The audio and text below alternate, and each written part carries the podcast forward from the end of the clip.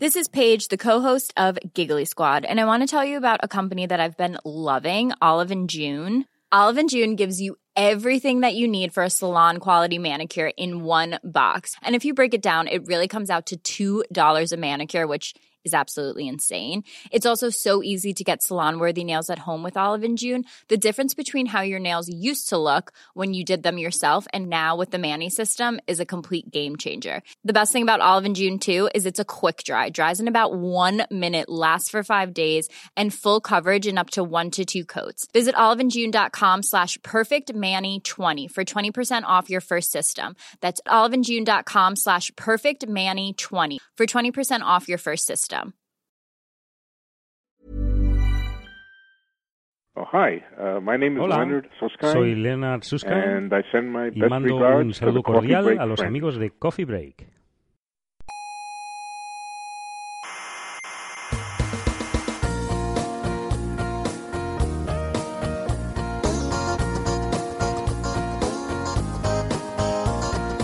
Aquí comienza Coffee Break, la tertulia semanal de la actualidad científica. El universo empezó, dicen ustedes, con el Big Bang, ¿no? Exactamente. ¿Qué, qué había antes? ¿Qué había antes? Listo. Yo- yo ¿Qué le- había yo- antes? yo- yo- yo le cuento. ¡Soberbios! ¡Científicos soberbios!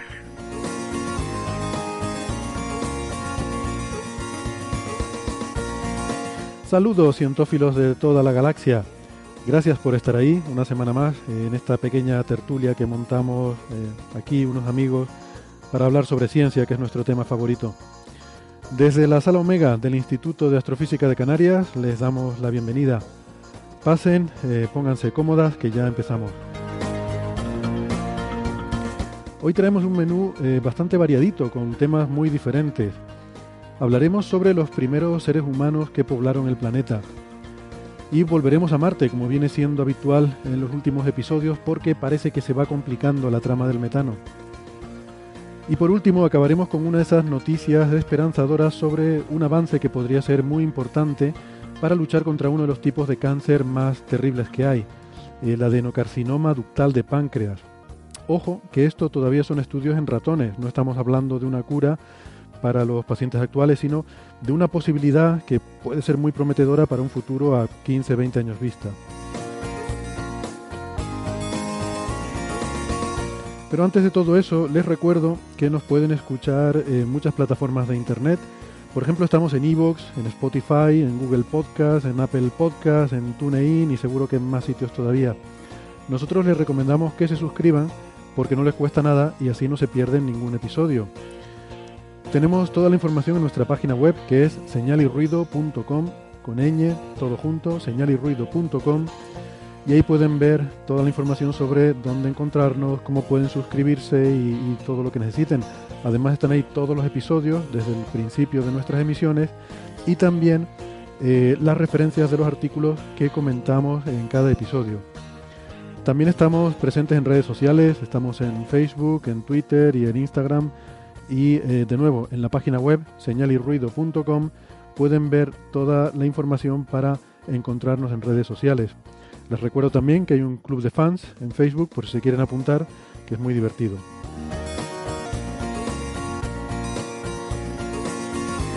Si son más de escuchar la radio, nos pueden escuchar en Canarias en las emisoras Icoden Daute Radio, Radio El Día, Radio ECA y Ondas Yaiza. En Madrid en Onda Pedriza. En Aragón en Ebro FM. En Málaga estamos en Radio Estepona. Y en Argentina nos pueden escuchar en la FM 99.9 de Mar del Plata.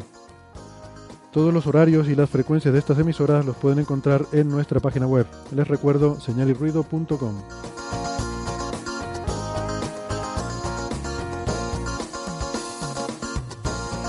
Hoy de compañeros de tertulia, aquí en la sala Omega, tengo a Carlos Westendorf. Hola Carlos, Hola, ¿qué tal? es arroba cwesten en Twitter. Eh, y también damos la bienvenida, después de algún tiempo, la bienvenida de vuelta a Bernabé Cedrés. Hola Bernabé. Hola Héctor, muchas gracias por invitarme, es un honor que no merezco y créanme que sé lo que digo cuando digo que no me lo merezco y me lo merezco tanto como tú el título de director de museo, creo. Bueno, eso era un secreto, eso no se podía decir. Vaya por Dios. Caramba. Pero sí, tú, tú sí que te mereces estar aquí, Bernabé. Tampoco tiene tanto nivel esta tertulia, vamos a, ¿a, quién, va- ¿a quién vamos a engañar? Iba a decir una barbaridad, pero me la callo porque si no luego lo censuran. bueno. Pues, pues nada, también por videoconferencia tenemos el lujo de contar con Francis Villatoro en Málaga. Hola Francis. Eh, ¿Qué tal? Aquí estamos en Málaga hoy en casa, así que el micrófono sonará un poquito diferente al habitual en el despacho.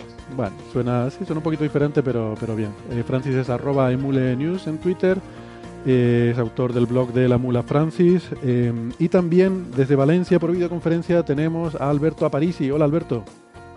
Hola, hola, ¿qué tal? Yo también en un sitio un poco diferente, estoy en mi antiguo despacho de la facultad y por lo tanto voy a sonar con esta especie de reverb eclesiástico continuamente. Yo, si quieres, te añado algún efecto de reverberación, pero la verdad es que no se nota tanto tampoco. O sea, si quieres, lo ponemos así como en efecto catedral este. Eh, Pues me alegro, mejor, no, no, no, mejor que a mí el reverb no, no me gusta nada. No mencionemos Pero no sé. catedrales. Sí, sí, ¿no? sí, bueno, igual es, Vamos a acabar quemados. igual es mal, igual es mal momento. Por cierto, ¿han visto el, ahora que mencionas lo de la catedral de Notre Dame? yo, yo creo que quería hacer. Terrible, terrible tragedia. Pero han visto el intercambio de tweets entre un astrólogo Ah, Ah, que dijo, yo es que lo leí en Gizmodo. Eh, a ver si lo tengo por aquí. Bueno, hay un, hay un astrólogo eh, estadounidense que puso un tweet diciendo que esto es porque Saturno está en, en Capricornio en movimiento retrógrado y que la última vez que eso ocurrió fue en 1666, que coincidió con el gran incendio de Londres. Eh, y ahora, que está Saturno otra vez en movimiento retrógrado en Capricornio, trágicamente tenemos este incendio en Notre Dame. Bueno, pues esto lo retuiteó un montón de gente, pero miles de, retweets. Vamos, yo, yo, yo hay tweets que no me llegan a, esas cantidades. Y, estuvo muy bien porque le, respondió Max eh, Fagin, o Fagin, no sé cómo se pronuncia, supongo que Fagin, un, un astrónomo estadounidense, que le respondió, dice, hola, eh, soy astrónomo de verdad. Tres cositas. Primero, Saturno no está en Capricornio ahora ni el 29 de abril, está en Sagitario. Segundo, la última vez que Saturno estuvo en, una estaci- estuvo en estación retrógrada en Capricornio fue en 1992 y no en 1666. Y tercero, la astrología no funciona. Deja de intentar contaminar esta horrible tragedia con tonterías. ¡Qué grande! Está estupendo. Y este, bueno, todavía ha tenido más retweets y más me gustas. Eh, hombre, hay que decir, yo, yo lo comprobé antes, no, Saturno está en Sagitario, pero, pero está cerquita de Capricornio, ¿eh? está un poquito ahí en, en el borde de las no, yo no entraría a pero- esos detalles No. porque es ir el- al lenguaje de astrología y eh, es, a ver, a es ver, bajar ¿dónde, demasiado. dónde- Sí, dónde bajar dónde termina Capricornio y dónde empieza Sagitario? Claro, por, Por eso. eso, o sea, no no sigas por ahí. Eso está definido, hay regiones del cielo definidas Pues luego te cambian las definiciones y te hacen polvo. y la hemos liado. En cualquier caso, eh, bueno, luego se montó una discusión también en Twitter porque hubo gente que se puso a responderle a, a este señor mm, diciéndole Ah, cosas Twitter. como, bueno, hay una buenísima, diciendo que, ay, por cierto, esto que acabo de leer, eh, la traducción, de hecho, es de Gizmodo. Eh, esto lo leí en la página de Gizmodo. Em, y el, bueno, había gente que decía cosas como que "Mm, no está demostrado que la astrología no funcione. y dices tú, bueno, vale. Empezamos mal. Ya estoy viendo las caras aquí alrededor de la mesa y en la pantalla y es, Facepalm, es divertido. como se dice. No, es son- eh, eso parece casi el, lenguaje, y me y pido perdón, parece el lenguaje de, de, de- de legisladores, de, de- de abogados, casi. Perdona por los abogados y legisladores que estén oyendo este programa. pero- Sí, por favor, explícate, te lo ruego. Claro, ¿no es menos cierto que usted no tomó aquella noche la decisión de no matar a fulanito? Vale. ¿Qué te quedas tú pensando? ¿Qué, Eh, dice sí, qué? eh, no, esto, espere. Esto, lo contrario. Yo, No se demuestra que no. Pues, Pero yo soy partidario de seguir, de seguir eh, aumentando esa lista de cosas que no están demostradas, que no Bueno. influyan. No sé, por ejemplo, no está demostrado que los elefantes rosas de Próxima Centauri no sean los que hayan provocado el incendio. ¿no? O sea, Efectivamente. quiero decir, bueno, y yo- es más, yo, yo lo llevaría más lejos. No está demostrado que la astrología no dé cáncer. Ahí efectivamente. Bueno, Porque, eso es así. Eso es así. Eso es así. Bueno, yo voy todavía más lejos y voy a eh, homenajear a los Simpsons. No está demostrado que esta botella de agua que tengo aquí no espante a los tigres. No está demostrado y de hecho No es hasta más plausible que todas las otras cosas que hemos estado comentando.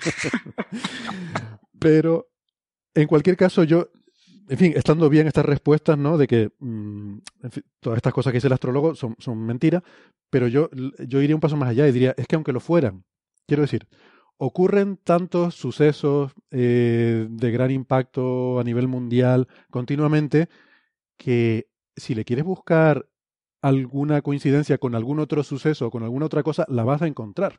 Bueno, y es un gran impacto mediático, porque nada más, porque anda que no se queman iglesias al año en el mundo. Bueno, Es que- pero lo que sea, o sea, cualquier, o cualquier gran tragedia que quieras contarme la puedes asociar con cualquier otra cosa. Sí, en algún- alguna Algo- vez acertarán. O Sí, sea, por- o sea, algo cuadra con algo. por el Entonces. Y, y grande, grande, grande fue lo de Palmira. Esto, bueno, Sí. esto se puede volver a construir. Palmira, a ver cómo lo arreglamos. Bueno, eh, a lo que voy es a que esto es lo que eh, aquí nuestros amigos más teóricos eh, se suele hablar del look elsewhere effect, eh, ¿verdad? En física, que es justamente esto. Es decir, eh, a veces las fluctuaciones estadísticas, que son muy improbables, cuando tú repites mucho una cosa o cuando miras muchas posibles situaciones, una cosa que es improbable que ocurra una vez, cuando tú miras sobre, sobre muchas Mm. cosas tal, pues es, No, y, el, y el sesgo de confirmación, que solamente te, fijas cuando aciertan.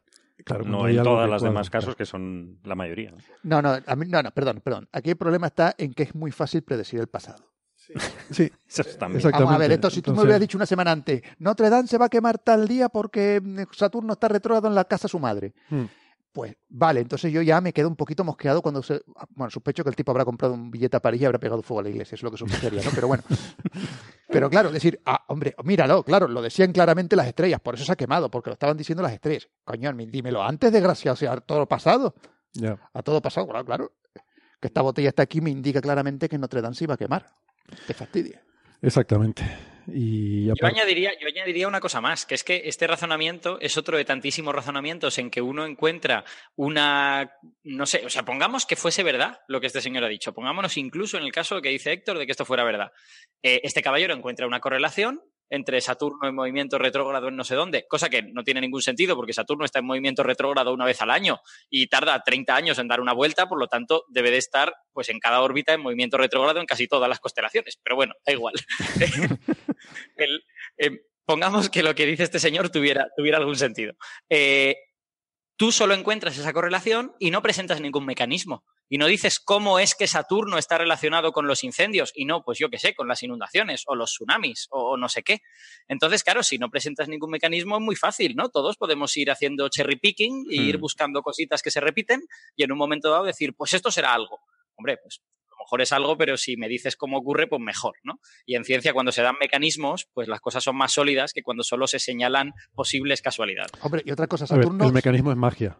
Quiero decir que- Ya, cosa- claro, claro, no, sin Claro, duda, pero es que esa esa es la cosa. Claro. Ahora, ¿qué, qué relación tiene Saturno con Notre Dame en particular? Es decir, o sea, eh, Eh, a ver, eh, no lo vamos a ver. Saturno está retrógrado y por eso se come a Notre Dame. Pero vamos a ver, espera, espera, espera. Saturno, esto, esto es cuando Alberto empezó diciendo, este razonamiento, eh, yo creo que ya, ya empezamos mal. Ya, ya hemos a empezado ver, mal. ¿por qué está relacionado con Notre Dame y está relacionado, yo qué sé, con la ciudad prohibida de, de- de Pekín, por ejemplo? ¿Y por qué eso no nos interesa? Quiero ¿Y decir por qué no está relacionado yo ¿y por qué no se pegó fuego? Si se hubiera pegado fuego a la ciudad de no sé qué de Pekín, pues entonces asociaríamos Saturno con la sociedad, con la, en fin. eh, Sí, que, a pero ver, no, no, no. Vamos. si yo digo el, el mes que viene va a pasar algo calamitoso, eh, seguro que voy a acertar. Hombre, claro, algo pasará en alguna parte del mundo el mes que viene, ¿no? Y eso no me convierte en un profeta. Bueno, sí, yo qué sé. Yo qué sé.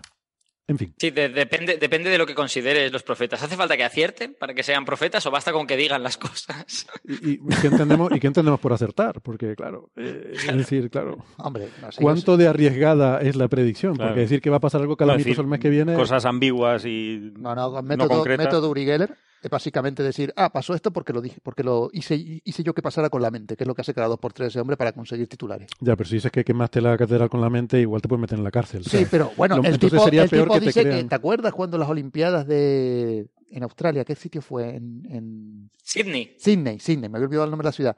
Cuando estaban en la ceremonia de inauguración que tenía que subir el pebetero, el pebetero se quedó atascado. Pues al día siguiente, ¿te acuerdas? Ah, vale. Ah, esta gente, esta juventud. Eh, pues al día siguiente Uri Geller salió diciendo, fui yo que lo paró con la mente. Ah, Ahora, el Brexit, no, el Brexit se ha liado porque he sido yo que lo estoy provocando con la mente. Salió diciendo eso hace poco. pero no está oponiéndose al Brexit. Eh, yo qué sé lo que está haciendo. Bueno, en fin, yo creo que, francamente, creo que le estamos dedicando y demasiado yo digo que tiempo. podrías hacer eso así tú también. Sí, sí, sí, por poder. Ganarías un montón de dinero. Sí, por poder. Vamos a ver. No creo que gane mucho porque él ya engañó a la gente con una cosa de las cucharas, se demostró y él dijo y él reconoció que era falso y ahora vuelve a salir otra vez. Entonces este señor, Eh, sí, vamos, vamos. mm, en fin, o sea, no sé cómo decirte. Bueno, venga. Que, Bueno, yo entiendo que a los astrónomos no os guste la revista Nature, que fue la que encumbró a Uri Geller, pero es la realidad. Muy bien ahí. Ahí, ahí la ha dado, ahí la ha dado. Porque no, no falla nunca Nature, es verdad. Sí, sí. Anda que... Bueno, que Pero bueno, en, en esta noticia que comentaba Héctor también aparecía el tema de Nostradamus, ¿no? Que parece ser Ay, que cierto pasaje Sí, sí. de una poesía de Nostradamus se puede interpretar como que iba, iba a ocurrir algo en Francia eh, en algún cierto momento, por ejemplo, pues este incendio de Notre Dame. Ya, bueno. además el La verdad es que esa profecía de Nostradamus a mí me habría gustado. La profecía de en Francia van a pasar cosas. perdona, en Esa sí que Francia, hubiera sido una buena profecía. en Vale, Francia sí. y en Italia. Es decir, Creo- en Francia y en Italia, a lo largo de los próximos milenios, van a pasar cosas. Cositas, van a pasar cositas. No, la- lo que está claro, a ver, para mí, lo- y, y me parece que nadie ha reparado en este detalle, es que el nombre Nostradamus se parece mucho a Notre Dame. Uh, Ay, Dios, Héctor, ¿Mm? cállate. No, no, de hecho es que él se llamaba Notre Dame. Es que él- este señor era francés y, y el Nostradamus es la adaptación al latín. No me acuerdo cómo se llamaba en nombre de pila. No sé Pues si ya, ya la, François o algo así. pues ya la hemos liado del todo. Ya. se acabó. A ver, a ver cómo convence ahora a la gente de que aquí no hay magia. Bueno, em, vamos a pasar el tema. Venga, le hemos dedicado mucho tiempo a esto. Eh, cosas que sí que realmente vale la pena dedicarle tiempo es nuestra sección de aniversarios. Eh, Ay, qué bueno. Va por ti, Carlos, Bien, que, gracias. que te encantan los aniversarios. Eh, estos días. Mi- Michel, Michel de Notre Dame se llamaba este Michel. caballero. Vale. Ay, en fin. Aniversarios. Eh, un 18 de abril eh, falleció Albert Einstein. Y también un 18 de abril eh, fue la primera emisión de Coffee Break, Mm, hace cuatro años. ¿Casualidad? Casualidad. Esto es una compensación cósmica, ¿no? O sea, el 18 de abril nos quitó a Einstein, pero nos trajo Coffee ¿Qué Break. decía Nostradamus? ¿Qué decía Nostradamus de esto? Dios. ¿En qué posición estaba Saturno No, el no, 18 esa, de abril? esa fecha no vale porque esa fecha yo no participé en ese programa. Yo tampoco. vale. Ni No ninguno vale, de aquí. No vale. Aquí Invalidado. solamente estaba Héctor, o sea, No existió, de hecho no existió. No existió, aquello no ocurrió nunca. Pero la cuestión es que lo que sí es importante es resaltar, que por eso yo lo quería comentar, que, o sea, durante cuatro años, sin faltar una sola semana, 211 episodios, ¿eh? cuatro años sin faltar ni una sola semana. Ya hiciera frío, estuviera lloviendo, fuera día de fiesta o coincidiera con fin de año. Y eso lo quiero comentar porque evidentemente solo es posible cuando hay un equipo detrás. Eh, un equipo, no, un equipazo es lo que hay aquí detrás. Así que quiero darle las gracias a todos los Coffee Breakers eh, porque esto, bueno, como decimos siempre, es un esfuerzo de equipo y solo gracias a eso se, se puede mantener. Venga, un aplauso. venga, que, que no lo hemos ganado, Venga. ¿por qué no? Venga. Me caído una Bueno, lagrimita. gracias a todas. Bernabé, vamos a excusar a Bernabé unos minutos que No, necesita. me ha caído, me ha necesita caído unos una minutos. lagrimita aquí grande. Si, si encima nos pagaras ya sería demasiado. Tampoco te pase. Héctor, que Bueno. ahora eres director. ¿De qué? Yo no sé de qué estás hablando. Este, yo, este señor de qué está hablando de cosas que yo no sé, no sé de qué está hablando. Bueno. Em, ¿Qué más? Noticias breves. Mm, parece ser, parece ser, no está claro, que podría haber, o no, pero podría haber una super tierra. Sí, sí, estos son noticias de la ciencia. Esto es sea, así. esto es una cosa. Esto es una cosa lo que es. Podría haber No una- está demostrado que no haya. Exactamente. Esta es la manera. Carlos, ¿no es menos cierto que no se ha podido demostrar fehacientemente que no exista una supertierra orbitando la estrella próxima a Centauri? Esa estrella de la que usted me habla. Esa estrella. ¡Ostras! No, no vamos a ir ¿Dónde por sí está ahí. Próxima no, B? no vamos a ir por ahí. Donde sí está próxima B. En próxima Centauri Podría haber un próxima C. podía haber un próxima C. O sea, la próxima B, a ver si nos entramos más, ¿no? Ya, Eh, ya próxima B. La próxima Muy mal, mío. sé que- no, pero no es mío, es de Nacho Trujillo. Ah, vale, vale, entonces bueno. Ah, Pero, pero hay que decir que Nacho es de Las Palmas, entonces él dice la próxima B. O sea, Claro, es tiene un- más sentido. Claro, tiene más sentido. Pues Próxima Centauri tiene, ya se descubrió en el 2016, un planetita, que era Próxima B, que, que era un planetita una vez y media de la masa terrestre y que estaba muy cerca de, de la estrella, que es una, una enana roja. Entonces, bueno, era, ha sido y, está, y es, fue un gran descubrimiento y lo sigue siendo. Y es muy interesante, pero se, se siguieron tirando un poquito del hilo, viendo los datos de cómo afectaba los tirones gravitacionales a, a- este, a este planetita, cómo podían variar esos datos. Y de hecho se, se postuló el año pasado que había un disco de polvo muy grande que podría estar afectando la órbita de, de este planeta, ¿no? De, de, Próxima B. Había observaciones de ALMA, ¿no? De sí, observaciones sí, de radio. hay observaciones de ALMA. Esto del disco de Polo, pero que luego decían que si podía haber sido una megafulguración, ¿no? Sí, eh, entonces ahí... es que la son estrellas enanas rojas muy activas. Eh, son muy activas y es, bueno, que esto es lo que puede hacer difícil que haya algún tipo de vida, ¿no? En estos planetas. Además que son muy pequeñitas y, y que los planetas están muy cerca. Este está está un, eh, realmente cerca, próxima B. Entonces han seguido tirando del hilo y en una, eh, esto no ha sido publicado todavía, en, un, en una conferencia en la Universidad de California, en Berkeley, en el Breakthrough Discuss del 12 de abril, eh, presentaron unos resultados. Esto es parte de las iniciativas de Breakthrough, sí. de, de estas de SETI. Ajá, bien, bien. Y, y presentaron, Máximo Damaso de la Universidad de Turín, presentaron un candidato más, eh, que sería otro planeta, una supertierra, eh, de seis masas terrestres como compañero de, de, esta como compañera de esta de esta próxima vez que ya conocemos ¿no? pero es todo muy preliminar. Está justo dentro del ruido y nadie puede demostrar que no sean elefantes rosas de Aparici. Que no se hayan patinado con... que estén patinando en el disco de polvo. Y que nos haga parecer que las variaciones en, la, en los tirones gravitacionales de, de próxima vez sea eh, esta supertierra que estaría lejos, estaría bastante lejos, ¿no? Y bastante fría. Yo he visto comentarios por ahí de gente que, habiendo visto los datos, que son un poco escépticos, ¿no? Que dice que está muy, muy cogido, que, vamos, que habrá que observar más y ver si eso se confirma porque esos datos no dan para tanto, ¿no? Hombre, hay que tener en cuenta que uno es un número raro. Uno, sí, no, claro, claro. Es que si hay uno, probablemente haya más. Claro. Seguramente no hace falta ser Nostradamus para predecir que existe un próxima C y un próxima D, pero, pero claro, eh, otra cosa es encontrarlo, ¿no? Eh, decir que lo has podido detectar. Eh... ¿Y habéis visto en algún sitio los datos? Porque yo no he visto nada, nada más que el anuncio de lo que dio este señor en la charla, pero no he visto ni sus transparencias No. ni ningún tipo de figura. No, no, de yo hecho, tampoco. yo lo estoy buscando. En la página de Breakthrough eh, Ajá. Discuss, ellos decían que se podía seguir en vivo, en streaming, la, eh, las conferencias. Yo estoy buscando esa y ya no está el streaming y y en su canal de YouTube no están. Pero están las del año pasado. O sea, todas las charlas del año pasado están, con lo cual yo intuyo que en algún momento las colgarán. O sea, que a lo mejor las dieron en streaming y ahora están en el proceso de, pues a lo mejor de editarlas y de irlas subiendo, ¿no? Pero mm, sería interesante ver la charla, porque claro, no hay nada publicado. Como la charla, ver las figuras, ver esas figuras y ver dónde. Ver demonios. esas figuras, sí, exactamente. Porque el tipo puede decir misa, pero cuando vea la figura ya dice, no, mira, loco. o sí, no, mira, tiene razón. ¿no? Sí, sí. Entornas así los ojitos y parece que. Sí, bueno, ellos mismos creo que lo dicen, ¿no? Las Sí, declaraciones, que esto es todo muy preliminar y que habrá que seguir observando para intentar confirmarlo, ¿no? Yo no estoy un Y poco... entiendo que, entiendo que la conferencia Breakthrough Discuss esta eh, tiene que ver con la iniciativa Breakthrough y tal, y que, y que un poco lo dan allí porque a la iniciativa Breakthrough también le mola decir que en Próxima Centauri hay sitios bonitos que visitar, ¿no? Sí, o sea, al fin y al cabo, o sea, toda esta gente que trabaja en cosas como las de Breakthrough, eh, las de SETI, todas estas cosas, pues están muy interesados en exoplanetas, en tránsitos, Mm.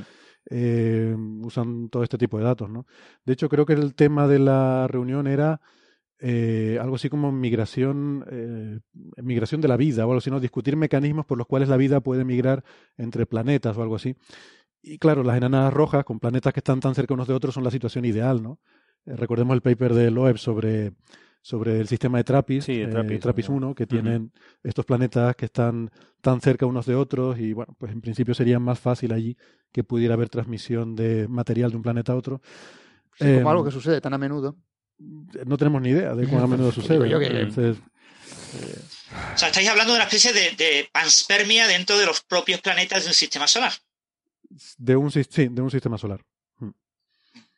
Mm. Eh, Bueno, se supone que nosotros estamos haciéndolo, ¿no? Ahora mismo estamos enviando a la Luna, a Marte, etcétera, materia orgánica. Ah, sí, Bacterias sí, hay, sí. seguro. Hay bacterias hay, pero. En el espacio. Sí, sí, sí. Yo, bueno, yo creo que el, el, el- o sea, lo que, de lo que están hablando aquí es más bien de panspermia natural, más que dirigida por, eh, por inteligencia. Pero más que panspermia, espermia. Es decir, que primero haya vida en otros sitios. Sí, O sea, espermia más bien. ¿no? que- A ver, a Claro, ver, porque panspermia implica una especie de difusión De universal, sitios, ¿no? De de- todo, o sea, digo, que, que algo que lo puebla todo, ¿no? No es Entonces, menos cierto que no hay bacterias que estén viviendo en planetas fuera del sistema solar.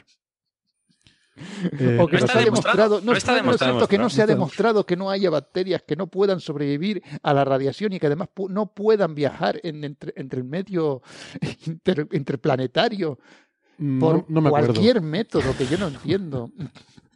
No me acuerdo. No, pero meteoritos. eh, bueno, sí, pueden- meteorito, vale, aceptamos barco. eh, pueden, claro, hay meteoritos que se arrancan de un planeta y acaban cayendo en otro. y Sí, acaban así. cayendo en otro, velocidad terminal, acelerando con una gran cantidad de calor y acaban reventando y quemando todo lo que haya por el camino Sí, pero y pueden, matando pueden- la bacteria. no pueden sobrevivir. Hay, hay organismos que pueden sobrevivir a esos viajes. Eso Sí. sea, eso se ha No te digo que no, pero yo no he visto eso en ningún No sitio. digo que no, ver. ni es menos cierto que no se haya cierto. demostrado. A ver, pero- yo, eh, primero encontremos vida en el sistema solar, fuera de la Tierra. Fuera, sí. bueno, Que no la hayamos puesto ahí. que no la hayamos puesto nosotros y luego ya podemos empezar a hacernos todas las, pa- digo, todas las ideas extrañas que queramos hacer. No, no, sí, sí. sí, sí, a mí me parece bien. Pero bueno, ahí está esa gente hablando de eso. Sí, Yo sí, no- claro, pero joder, macho, que te paguen Pero para que- ir a hablar de eso. Que todo eso tiene que ver con, con todo esto de los planetas, ¿no? Y que supongo que por eso ahí Tanto también se anuncian estas interesante cosas. por ahí sin financiar y la gente hablando de cosas. La verdad, la verdad es que esto que ha dicho Bernabé a mí también me ha llamado siempre la atención, porque claro, yo pienso que cuando cae un meteorito, el suelo se pone a cientos o miles de grados, y vale, conocemos una arquea, una, que vive a 120 grados, pero a 120, no a 250 ni a 300. Entonces, Depende, Eh, yo- depende del tamaño del meteorito. Quiero decir que, Claro, puede estar dentro, ¿no? que puede estar dentro y que. Sí, sí. A ver, es que estamos, es que estamos hablando de un, de un impacto lo suficientemente fuerte como para que rocas del planeta se salgan de la gravedad del planeta. Entonces, Sí, sí. vamos, que menos, que menos que que el suelo se ponga, no digo que se vaporice ni nada, pero que menos que que el suelo se ponga a 300 o 500 grados, ¿no? Y ahí sí que se muere todo. Entonces, yo el mecanismo no lo veo particularmente claro. No sé si alguien se ha hecho los números y ha visto que esto se puede hacer, pero, pero a mí siempre me ha parecido un poco aventurado esto de no, y podrían sobrevivir. Hombre, sí, no sé, y podrían convertirse en rinocerontes. Eh, podrían convertirse en unicornios verdes que se tiran pedos en forma de arcoíris, yo qué sé. Bueno, tú piensas que la, mm, eh, la ay, ¿cómo se llama? La Cassini eh, se decidió tirarla a Saturno por el riesgo de que pudiera estrellarse en alguna otra luna y contaminarla, ¿no? Eh, es decir que, Hmm. bueno, Siempre se pone el ejemplo de los tardígrados, ¿no? Lo que pasa es que son ya eh, organismos muy, mucho más complicados, ¿no? Pero sí es cierto que hay bacterias que soportan altos niveles de radiación y, y lo mismo si quedan algunos restos orgánicos que puedan dar lugar, no sé, es, es siempre complicado. El- Sí, que claro. no necesariamente tiene por qué ser una bacteria viva la que llegue en ese trozo de asteroide, de meteorito, de roca, de un planeta a otro, sino que podrían ser eh, trozos de pues, algo parecido al ADN o material orgánico que eh, llegando a un caldo de cultivo adecuado eh, progrese y se incorpore al sistema vivo del planeta destino y altere eh, la evolución de su vida allí, generando una nueva línea eh, marcada por este evento. Sí, eso es verdad. Eso sí que, eso sí, eso lo veo más plausible, de que, que la supervivencia al impacto. Sí, pero de todas maneras, yo sigo diciendo que primero encontremos vida fuera de la Tierra y luego ya nos podemos poner a hacer locuras. Porque Vale. mientras tanto no dejan de ser especulaciones, poquito, vale, que a lo mejor tiene sentido, pero joder, que hagan un congreso para hablar de paneste- panespermia o espermia así en general, como decía Carlos. no, de, de migración de la vida. No sé Migración de la vida, exactamente- anda, tampoco que- exactamente a qué, se, a qué se pueden referir. Venga, vamos. Panespermia, panespermia es otra cosa. Panespermia es la espermia en el pan. Eso no tiene nada que ver. Definitivamente Eso ha sonado muy doy, mal. doy el tema por agotado. vamos a Una Vamos mala a tarde pasar- la puede tener cualquiera. Vamos a pasar a las cosas chulas, venga. Eh, una de las de las noticiones que hemos conocido estos días tiene que ver con los primeros humanos que poblaron el planeta, que no sabemos si vinieron por panspermia o ya estaban aquí o qué, pero lo que sabemos, lo que, bueno, una cosa que hemos descubierto recientemente es que además de, de- de- de nosotros, de nuestra especie y de estos que llamamos neandertales, de los que hemos venido oyendo hablar toda la vida, pues resulta que eh, en unas cuevas en Siberia se encontraron restos de otra nueva especie humana que hemos llamado denisovanos, eh, por, eh, por el, el nombre de, de esta cueva, pero que realmente eh, había un par de huesos sueltos ahí, un dedo meñique o algo así, y con eso pues se dedujo que existía toda una, toda una especie entera, ¿no? A mí esto siempre me ha parecido totalmente fascinante. Resulta que además estos días hemos descubierto que eh, existe ADN todavía en los humanos modernos de esta especie y, y además que no solo había una línea de denisovanos, sino que había varias eh, y que se extendieron por Asia y que como digo, pues todavía queda un poquito de, de mezcla de esos denisovanos con Sí. nosotros, ¿no?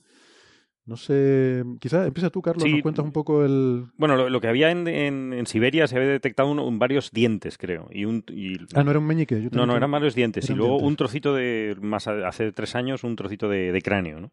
Ah, vale. Tres, tres dientes, una falange que ya no Ah, vale. existe porque se destruyó para hacer los análisis Vale. y el trozo este que dices. Claro, y por eso tenemos el ADN, ¿no? Entonces, como, como en, en- en la, la zona de Melanesia, en, en- en A- en Asia y en Oceanía, eh, se sabe, ya se sabía que hay un, tre- entre un 4 y un 6% de este ADN que sa- sabemos de los denisovanos está eh, mezclado en los humanos eh, modernos, ¿no? Entonces, encontrar restos de, de, denisovanos, por supuesto, antiguos restos arqueológicos en esa, en esa zona, cuando el ADN se degrada muchísimo, muy rápido por las temperaturas, la radiación solar, etcétera, lo que han hecho, que, es, muchísimo más, más práctico, es eh, secuenciar el genoma de las personas que viven en, esta zona, en, el sudeste de Asiático y Nueva Guinea. Y eh, de 161 personas eh, secuenciaron el genoma, ¿no? Y lo compararon con el, de la cueva esta de, de las montañas de Altai, en Siberia, para ver qué pasaba, cómo, cómo encajaba ese ADN. Y resulta que encaja con parte de esos humanos modernos, pero que había otras secuencias que eran completamente diferentes. Tan diferentes como los denisovanos de los neandertales. Es decir, han descubierto eh, dos especies más, dos tipos de denisovano, eh, nuevos, completamente nuevos, y que no tienen nada que ver. O sea, mientras un- una serie de la, una parte de la población tenía que ver con estos denisovanos, digamos, coinciden con los de Siberia, otros, eh, otras dos, hay otros dos tipos de denisovano eh, completamente nuevo que no se, que no se conocía y que de alguna forma divergieron de la línea eh, de, la, de la Siberia eh, hace 280.000 años. Es decir, es algo bastante extraño porque son completamente diferentes, son líneas completamente diferentes, ¿no? Y nada encaja. O sea, no encaja nada porque se sabe que también hay denisovanos en, en Australia. Hay ADN denisovano en Australia. Entonces, el problema es cómo llegaron. Eh, Son muchos problemas, ¿no? No, se sabe nada de, de- estos, de esos eh, homínidos eh, arcaicos, pero sobre todo cómo llegaron a estas zonas, ¿no? Porque sí se sabe que la, la- masa de, de asiática estaba conectada por tierra con, con las diferentes islas, ¿no? Con, con, con, la, zona, una parte de Indonesia y por otro lado Nueva Guinea, Pa- Papúa estaba conectado con Australia, pero entre ellos no hay conexión, no ha habido nunca conexión. Sí, las aguas son muy profundas en esa Las zona. aguas son muy profundas y, y- y a menos y no, no hay ningún mecanismo que explique Hmm. la- Magia. no, magia no, pero no, no hay mecanismo hasta ahora que explique esa, esa, esa migración de poblaciones, ¿no? Hmm. Eh, hay- Pero es- no, no sé sí, si sí. Alberto quería decir algo sobre Sí, sí. esto. Sí, nada, quería, quería añadir una cosa a lo que, a lo que ha dicho Carlos, que es que, eh, bueno, eh, para empezar, hay una parte relevante del ADN antiguo de estos habitantes de Papúa que directamente no se sabe muy bien a quién, a quién adjudicar. O sea, hay, hay como eh, de media una tercera parte se lo podemos adjudicar a denisovanos, una tercera parte a neandertales y hay otra tercera parte que es ambiguo, que no, que es difícil resolver a cuál de las dos ramas podría pertenecer o si pertenece a otra directamente diferente.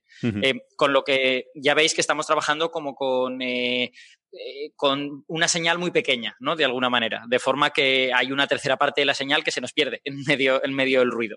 Y eso se debe a que tampoco tenemos tanta información, sobre, sobre todo sobre los denisovanos. Sobre los ne- neandertales tenemos más, pero sobre los neandertales asiáticos tampoco tenemos tantísima. Entonces, distinguir es, es un poco complicado. Y otra cosa es que eh, es interesante el hecho de que en los, en los papuanos han encontrado eh, herencia de dos linajes denisovanos, uno de ellos, que es el que acabas de decir, el, de, el que se separó de, de estos del Altai hace 280.000 años. O sea, siempre, siempre cuando estamos comparando, estamos comparando con el holotipo denisovano, que es el de la montaña esta de la montaña, la, la cueva de Denisova, en el Altai. Eh, entonces, uno de esos linajes se separó del linaje del Altai hace 280.000 años, pero es que el otro se separó hace más de 350.000 años. Y eso se acerca de manera peligro- peligrosa, ¿no? O sea, de manera significativa al momento en que se separan denisovanos y neandertales. Entonces, eh, bueno, ¿les tenemos que llamar denisovanos a esta tercera rama? O lo que deberíamos decir es, hubo ahí una separación en varios linajes y estamos viendo la primera evidencia de un linaje que no es ni denisovano ni neandertal. Y es más interesante todavía en ese sentido, ¿no? Porque no tendríamos restos de esa gente, tendríamos solo el ADN que queda en la gente de Papúa. Mm. Yo he de confesar, como he dicho en varias ocasiones cuando hemos hablado de estos temas en Coffee Break, que yo soy muy escéptico sobre el hombre de Denisova y máxime este, estos nuevos estudios que, que, no están usando restos antiguos, que están usando eh, ADN moderno. Si el ADN humano tiene alta variabilidad y el ADN neandertal tiene alta variabilidad, es muy posible que lo que estamos viendo sean producto exclusivamente de la variabilidad Mm. de, de nuestro ADN. Y, y, que estamos viendo falsos, estamos viendo eh, como paraidolias, ¿no? Estamos queriendo ver en los datos una clasificación en diferentes especies utilizando ciertos rasgos. Hay cosas que parecen claramente en un sitio, hay cosas que parecen claramente en otro y cosas que no sabemos muy bien dónde colocar. Y, si planteas que hay una alta variabilidad, todo se explica en que eh, son básicamente eh, la misma especie. Es verdad, Francis eh, tiene, tiene un punto ahí porque realmente no conocemos la variabilidad de esas especies. O sea, ¿cuántos genomas neandertales tenemos secuenciados? Pues el de Vindilla en Croacia, el de uno de estos neandertales de Altai y creo que hay eh, genomas mitocondriales de otros neandertales, pero, pero no mucho más. Entonces, bueno, el sampleado que tenemos de la variabilidad genética de los neandertales es pequeño, no, no vamos a decir otra cosa. Entonces, bueno, la gente trata de estirar los datos y trata de ver esto. Yo, si la gente que ha analizado esto piensa que, que puede considerarse una nueva especie, pues vamos a darle esta oportunidad. Pero efectivamente lo que, lo que Francis dice es, es posible, o sea, no es, no es una locura. Una, Y- una pregunta. Esto se publicó en, en la revista Cell, que es una de las revistas más prestigiosas de, de este tipo de cosas, ¿no? En, en biología en general. Eh, entiendo que esta es una revista, o sea, a veces criticamos, por ejemplo, Nature y Science, que van buscando así resultados de mucho impacto que estén en la frontera. No sé si es el caso también de esta revista, eh, ustedes que la controlan un poco más, o, o no tanto, o, se supone que es más riguroso el, el filtrado de los resultados. La verdad es que Cell es una revista muy similar a Nature en cuanto a estilo, ¿no? El, el, quizás la, la, diferencia de Nature es que Nature y Science están muy especializadas en los medios, ¿no? En proyectar todo hacia los medios y que revistas como Cell o PNAS, por ejemplo, pretenden imitar en ese sentido a Nature y Science, pero todavía no, no lo han logrado. Pero Cell es una revista muy, muy parecida en cuanto a estilo. Te encuentras a veces cosas muy en el borde, sobre todo en temas muy biomédicos, eh, se busca lo sorprendente, lo que voy a ser rápidamente citado, más que eh, lo estrictamente riguroso. Y como pasa con Nature Science, muchas veces pues, eh, ello provoca retracciones de muchos artículos y provoca que la propia revista tenga que montar todo un comité de expertos para ir al laboratorio de los investigadores y chequear si lo que han publicado es correcto o no, que eso lo han hecho muchas veces. ¿no? Cell está en esa misma línea, aunque por ahora está un pelín menos desconectada de lo que es el, el gran uh, mecanismo de selección de artículos que hay en Nature Science, que es que un periodista decida que tu artículo tiene interés para los medios. Bueno, vale, pues o sea que... Bueno, en, en, en cualquier caso, yo creo que, quiero decir, es un debate interesante. Francis sabe que está en minoría en este asunto, que la mayor parte de, de, investigadores piensan que el hombre de Denisova puede ser algo, pero que no es una absurdez lo que, lo que, lo que acaba de señalar. Pero para mí, independientemente de ese debate, el, el punto importante de todo lo que estamos viendo en Asia, y lo vamos a volver a ver con el artículo que hablaremos dentro de un poquito, es que el, el mapa del género Homo, el mapa de la evolución humana en Asia es muy complicado. Y uh -huh. sucedieron muchas cosas muy interesantes que solo ahora estamos empezando a ver. O sea, yo siempre recuerdo la misma cosa que a mí me hace explotar un poco la cabeza, que es que Homo erectus, Homo erectus, que es una especie que existe desde hace dos millones de años, la nuestra tiene 300.000 como muchísimo, y a lo mejor menos. Homo erectus, una especie que empezó a existir hace dos millones de años, siguió existiendo en Indonesia hasta hace 100.000. O sea, en, uh -huh. en Asia han sucedido cosas eh, muy interesantes que han mezclado a muchos eh, digamos, muchas ramas diferentes del género Homo. Y yo creo que lo que estamos viendo es un primer, eh, un primer sampleado de todas estas cosas, ¿no? Y empezamos a ver, pues, como muchas cosas divergentes que no sabemos si asignar a especies distintas o, o, o si son hibridaciones o qué es lo que está sucediendo, ¿no? Y, y, este es un mapa que se va a ir explorando durante el siglo XXI, esperemos, a no ser que, que haya problemas internacionales que impidan que, que esto se siga explorando. Y, eh, y, y, yo creo que terminaremos teniendo ideas mucho más claras dentro de algunas décadas. Ahora mismo estamos como empezando a ver estas cosas y al tener pocos datos, pues claro, todo es un poquito inseguro.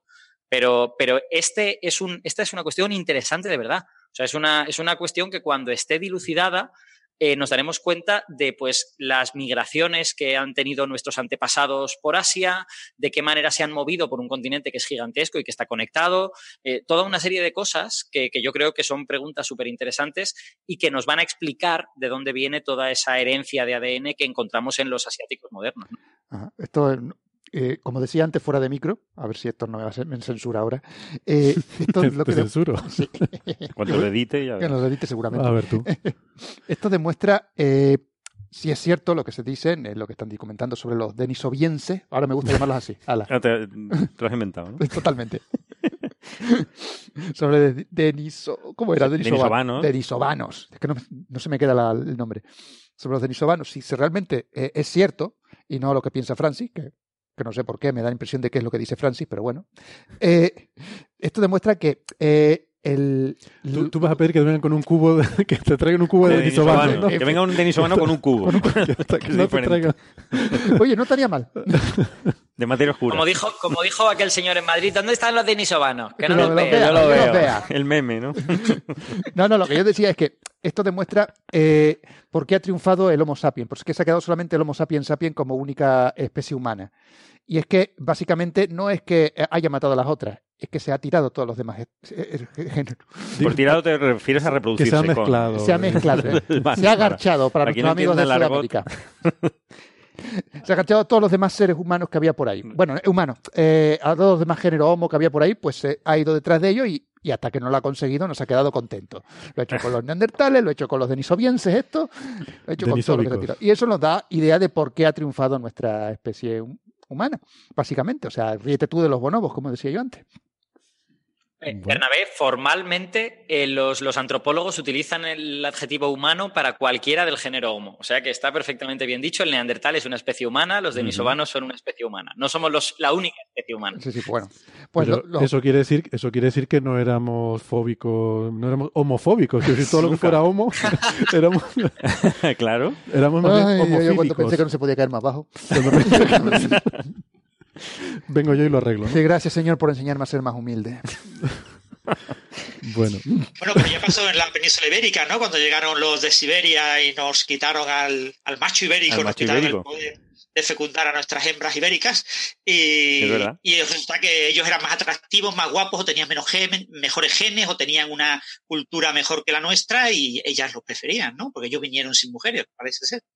Y puede que eso haya ocurrido también en este caso, ¿no? Que, que el, el- los neandertales de Siberia, llámale denisovanos o llámale como quieras, eh, eran eh, eh, evolutivamente pues mm, mejor adaptados para ese tipo de circunstancias y desarrollaban mejor sus genes entre y eran más atractivos para eh, el Bueno, resto yo- de los eso lo digo una cosa. veníamos de decía- África y éramos mucho más negritos.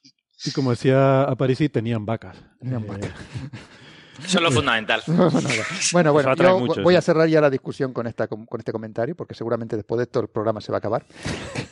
Y es que para cierran. el Homo sapiens sapiens, por lo visto, cualquier agujero era trinchera.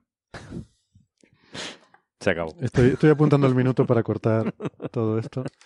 Bueno, em, Esto es, eh, Alberto, este, este es, eh, datamos estas, eh, estas nuevas especies de, de denisovanos y una especie aún desconocida en unos 30, 40 mil años ¿no? de antigüedad. El, ¿quieres, ¿Quieres decir estas que se han visto en el genoma de Papúa? Bueno, no, el, quiero decir, lo que, lo que podemos datar es el momento de separación de la rama de, esta, de estas ramas denisovanas de la rama del Altai, que, que Claro, viene eso es muchísimo por- más antiguo, claro, sí, sí, sí. Claro, y eso es mucho más antiguo, sí, sí.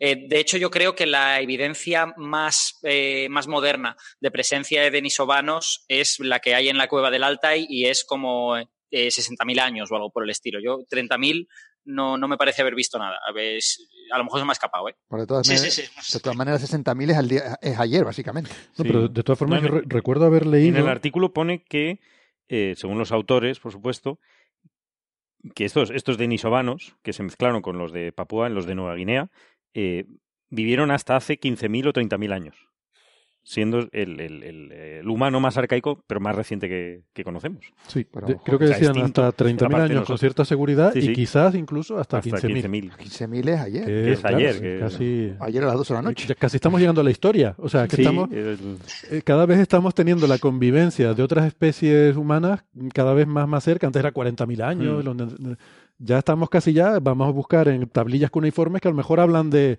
gente rara que venía de no sé dónde. Uniforme, solo tienes que redactar Tolkien, hombre. Ya, bueno. Perdón, ha sido una... No pretendía, no pretendía irme a registros históricos fidedignos tan antiguos, ¿no? Que eso ya es, eso ya es ir remontarte a, a la creación. Bueno, Bueno, y Carlos, y esa, esa cifra eh, que eh, pues, se me debe haber pasado leyendo el paper, No, el- ¿de dónde la sacan? ¿La sacan de la, eh, la- el porcentaje de genes en, en la población de Papúa que tiene genes denisovanos? A lo mejor eh, lo, lo hacen de esa manera. pues, pues no lo sé, no sabría decirte porque en tanto detalle no lo, he- no lo he leído. Y no, probablemente se la sacan de... Ay, no voy a, no voy a decir. decía, no lo están destacando en Mm. las conclusiones, con lo cual esa es la parte que yo me leí.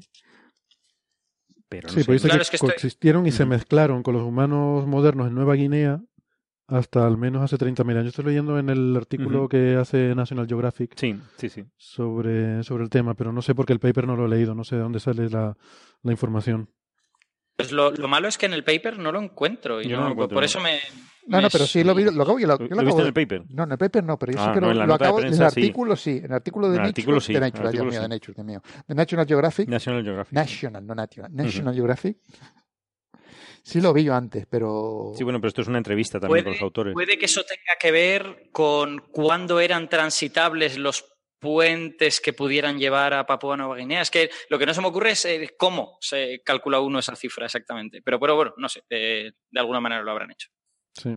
No, igual no está en el paper. Sí, Alberto, en la figura Mm. 5, cuando se discute en la sección de resultados y discusión, eh, justo debajo, bueno, en el texto que estoy viendo yo en la versión online, aparece lo de los 16.000 años y un poquito antes vienen 29.000 y pico. Sí. Eh, probablemente hayan cogido esos datos en, en el artículo de National Geographic. ¿no? Ah, sí, mira aquí. Ah, sí. Vale, no Hablan de, está, Vale. no Es está en el, en el cuerpo principal, está luego en la sección de... de- de- de resultados y de- discusión. Resultado de Sí, difusión. exacto. Bueno, bueno. Eh, algo más sobre los denisovanos, porque mm, también había Mm. otro, otro paper, ¿no? Que salió en Nature eh, hace cosa de una semana, a ver si lo tengo por aquí para ver la fecha. Sí, el, eh, que, el 11 de abril. Se Eh, publicó el 10 de 10 de abril, sí. 10 de abril, sí. que habla de también de una nueva especie de Homo sapiens en las Filipinas, ¿no? Eh, Sí, en Luzón, la isla de Luzón. En Filipinas, que, que es la una zona que eso sí que no estaba conectado con, con tierra. Y se ha descubierto en, en una cueva, en una cueva del Callao, que se llama, al norte de la isla de Luzón. la cueva del Callao, que eso me recuerda a Juan Luis Guerra. Es Bueno, que- eh, hay muchos callaos. Es que Filipinas, todo suena tan español en Filipinas. ¿Por qué será? Sí, ¿Por qué no sé. será? Y han encontrado eh, siete dientes, eh, tres huesos de- del pie, dos de, la, de una mano, de un dedo, vamos, dos, dos huesos de dedo y un, fragmento de, de un muslo. Eh, y que no, no, no hay ADN, no hay suficiente material, no, han- no han conseguido sacar ADN y no, y no pueden saber qué tamaño tenía, pero por los rasgos característicos de esos dientes no se parece a otras especies. Y no se sabe si tiene que ver con estos denisovanos o eh, con qué, ¿no? Es, parece que reducido, parece el tamaño bastante reducido, que podría tener que ver con, con la isla de Flores, que está abajo, que es, es otra isla, que hay un Homo floresiensis, es decir, hay otra, hay otra especie diferente, pero ellos eh, concluyen, que, tal como se usaban los dientes, se puede parecer más eh, incluso a, unos eh, relativos Homo erectus muchísimo más, mu- mucho más antiguos, ¿no? Entonces, de la forma de también cómo se podría mover el pie, que se podría levantar mucho menos que, que los, el, pie moderno, y, y un, hueso de un dedo estaba curvado, entonces pueden decir que parece más al Australopithecus, ¿no? A Fariensis, a Lucy, ¿no? Entonces concluyen que esto debería ser otra especie diferente, ¿no? El Homo luceniensis, ¿no? Luzoniensis, o sea, el Homo de Luzón. Bueno, me pareció el- el- y que y podría tener que ver con eh, los denisovanos. Otra vez. Otra vez los Me tenéis. hubiera gustado más el hombre de Callao. En vez de Woman del Callao. Como, como Woman man del del Callao, Callao. El hombre del Callao, en este caso. El man del Callao. Eh, Sí, aquí, aquí lo que tenemos es de nuevo un, un caso de tenemos pocos datos Sí, y sí, estamos intentando sacar todo lo que podemos de esos datos, ¿no? Porque realmente tienen solo unos poquitos dientes y pueden hacer un análisis morfológico. Es verdad que los dientes contienen mucha información y que a veces la gente piensa, joder, si solo tienen siete dientes, pero los dientes suelen ser muy característicos y hay ciertas cosas que no cambian fácilmente, eh, en- digamos, a a lo largo de toda la especie. Entonces, los dientes suelen contener mucha información y yo, y yo creo que el hecho de que tengan dientes es buena noticia. De hecho, al principio eh, creo que habían encontrado solo un metatarso o algo por el estilo y, y eso no les, no les bastaba, ¿no? Cuando encontraron los dientes tuvieron más. Entonces, bueno, pues resulta que tienen, que tienen una dentadura un poco particular, eh, es bastante más pequeña que el de cualquier otro, otra especie del género Homo, en particular los molares. Los molares son muy pequeñitos, son más pequeños que los del hombre de flores, que es este que, que se le llamó el hobbit, que se supone que era muy chiquitín y tal. Y de hecho, no lo dicen, pero bueno, parece una hipótesis razonable que con esos dientes tan pequeños, esta también pueda ser una, una especie pequeñita, ¿no? Porque también estaban viviendo en una isla, aunque no es una isla tan, tan pequeña como la isla de Flores. Y de nuevo, aquí lo que tenemos, pues, es estas cosas de. ¿Y qué es lo que ha llevado a esta especie aquí? ¿no? ¿Por qué han conservado ciertas características en las manos que recuerdan a Australopithecus y sus dientes recuerdan a los de Homo sapiens, aunque son mucho más pequeños? ¿no? Eh, ¿Qué es lo que ha hecho que, es- que se mantenga esta especie de mosaico? Que es una pregunta parecida a la que nos hicimos con el Homo naledi. ¿Os acordáis? El, Homo naledi es este que se descubrió hace tres años eh, en Sudáfrica y efectivamente era como una especie de mezcla de cosas que recordaban a Australopithecus y cosas que recordaban a, a homos más, más modernos. Eh, entonces, claro, aquí de nuevo lo que tenemos es, ¿y esto por qué ha ocurrido? ¿De qué manera ha ocurrido? ¿Se debe acaso a la hibridación de cosas? O sea, ¿es esto, ¿es esto una especie de híbrido de algo arcaico con algo moderno que llegó, que llegó a esa isla?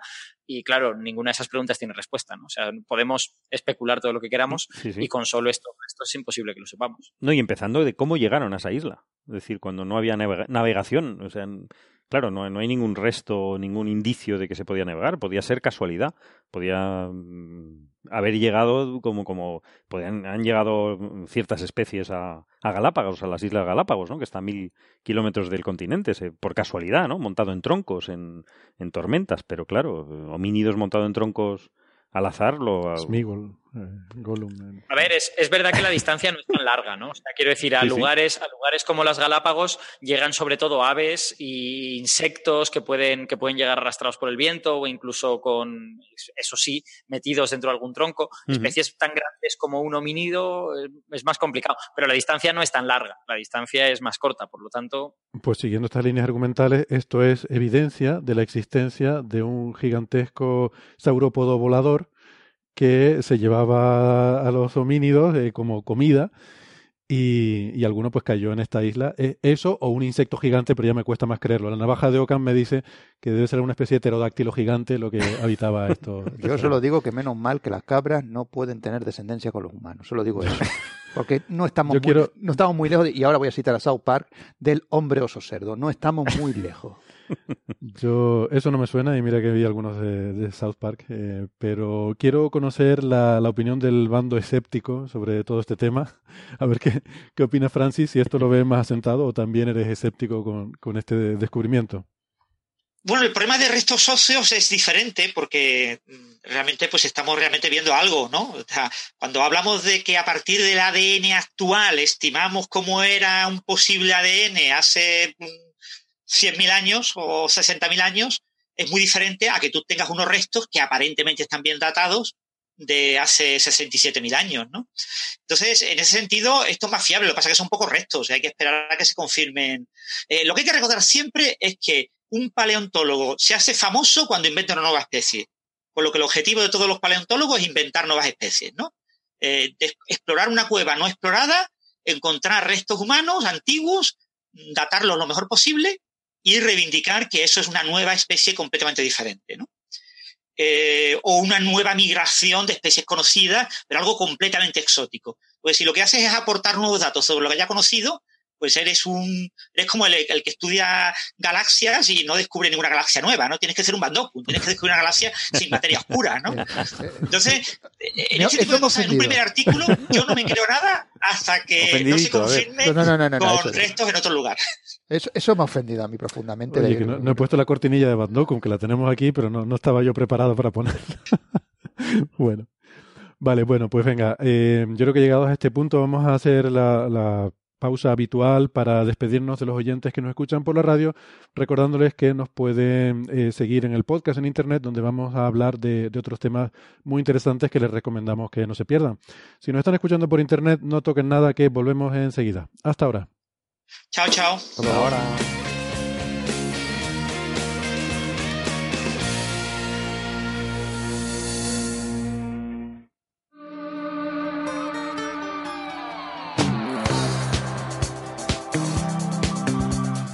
Nos vamos a Marte.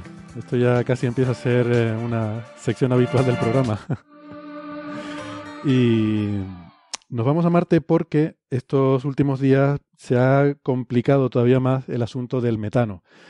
La semana pasada lo comentamos un poquillo, eh, habían salido dos papers de las dos misiones espaciales que tiene la ESA orbitando, la Agencia Espacial Europea orbitando eh, el planeta rojo, la Mars Express y eh, ExoMars con el TGO, el Trace Gas Orbiter, que es la parte que no se estrelló de la misión ExoMars. ExoMars tiene dos partes, la Schiaparelli, y, eh, que era el, impactador, y el TGO, que era la parte que iba a la misión pacífica, que iba a estudiar la atmósfera de Marte.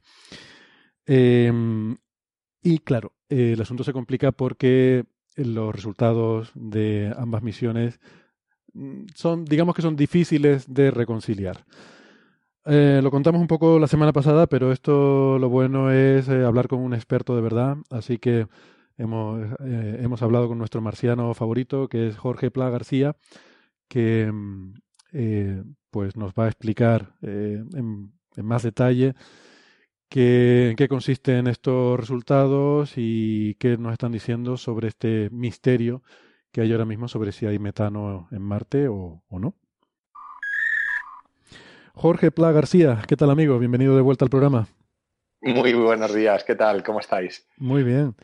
Eh, bueno, pues, pues nada, queríamos preguntarte porque mm, ya la semana pasada eh, comentamos que habían salido dos papers súper interesantes, un poco contradictorios quizás, justo después de que hubiéramos tenido eh, nuestra conversación, donde estuvimos hablando sobre toda la problemática del metano. Eh, y tú nos contabas cómo todavía esta situación estaba bastante controvertida, sobre todo los spikes, ¿no? Los picos estos que detectaba el Curiosity. Habías dicho que eso todavía estaba un poco bajo controversia. Y mm, pues nada, a los pocos días de haber tenido, de haber grabado esa conversación, sale el paper del equipo de la, la Mars Express. El primer autor es eh, Marco Yurana. Eh, la Mars Express es esta sonda de la Agencia Espacial Europea que está en órbita eh, alrededor de Marte, que hasta ahora no había, medidas anteriores no había detectado metano. Y ahora dicen que han encontrado justo un día después de que Curiosity detectara uno de estos spikes, ellos dicen que detectan también metano. Y, bueno, por terminar ya la introducción, y luego a los pocos días sale esta letter en Nature de la misión ExoMars, que es la otra misión que se lanzó después. Mars Express creo que es de 2003, cuando llega a Marte, y ExoMars en 2016 o algo así, si no recuerdo mal, que tiene el orbitador, eh, el Trace Gas Orbiter, el TGO, que es el instrumento que tiene más sensibilidad para estas medidas de metano, y ellos en esta letra dicen que ellos no observan metano. Nada. Eh, nada de nada. Bueno, este es un poco la, el punto de partida que tenemos, eh, a ver cómo, en fin, cómo le cuadramos todo esto, cómo le podemos dar un poco de sentido a todo esto. Pues es tal como lo has descrito. En principio, la conclusión a la que podríamos llegar es que no hay metano en Marte. Fin de la historia. Se acabó la polémica. Como TGO es el, el instrumento, es un orbitador, pero tiene una instrumentación tan avanzada y de, de tan altísima resolución espectral que es el que por fin iba a resolver de manera inequívoca el misterio del metano en la atmósfera de Marte y no ha detectado absolutamente nada de metano, lo, por lo que podríamos concluir que no hay metano. Pero bueno, eh, podríamos estudiar en más detalle el artículo y sobre todo cuáles fueron los, los, comentarios que se hicieron durante la rueda de prensa y durante el anuncio, que por cierto se celebró en, en el Congreso EGU en Viena la semana pasada. Que tú, tú estabas allí, la, ¿verdad? Sí, sí, tuve la oportunidad de, asistir. Eh, bueno, nosotros fuimos invitados para, eh, proporcionar o, publicitar los resultados preliminares de la misión InSight. Y bueno, aprovechando que estábamos allí, pues eh, acudimos a, las, charlas de, esta gente, de tanto de TGO como de Mars Express. Y, la verdad es que, es que es un rompecabezas absoluto, porque, como bien has dicho, Mars Express hace un par de semanas publicó que había detectado metano en el año 2013, justo un día después de que el rover Curiosity detectara un pico, este orbitador de la Agencia Espacial Europea, Mars Express, detectó también otro pico de metano. Y unos años más tarde, bueno, recientemente en, eh, el año pasado, durante el verano del año pasado, pues la, el orbitador TGO eh, no detectó eh, ninguna señal de metano, que es lo que todos esperábamos. Luego tenemos ahí una, una controversia bastante importante dentro de, de, la misma agencia, porque los dos son, eh, no son competidores, son eh, orbitadores de, de, la misma agencia espacial. Claro, porque antes teníamos la polémica de NASA versus ESA, de lo que sacaba el Curiosity de la NASA frente a lo que sacaban los orbitadores de la Agencia Espacial Europea, pero ahora ya es resultados discrepantes dentro de la propia Agencia Espacial Europea, ¿verdad? Eh, bueno, lo que pasa es que cada uno intenta pues barrer hacia, hacia su casa y apoyarse con los resultados que más le, que más le convienen. Es por esto que ahora, es curioso, hace eh, dos, tres semanas tuvimos la, la, reunión de ciencia del Rover Curiosity y en esta reunión ahora solo se habla de, de Mars Express. Mira qué suerte hemos tenido que Mars Express ha visto un pico de metano justo el día después en el que lo vimos nosotros y, y no menciona en absoluto a, a TGO.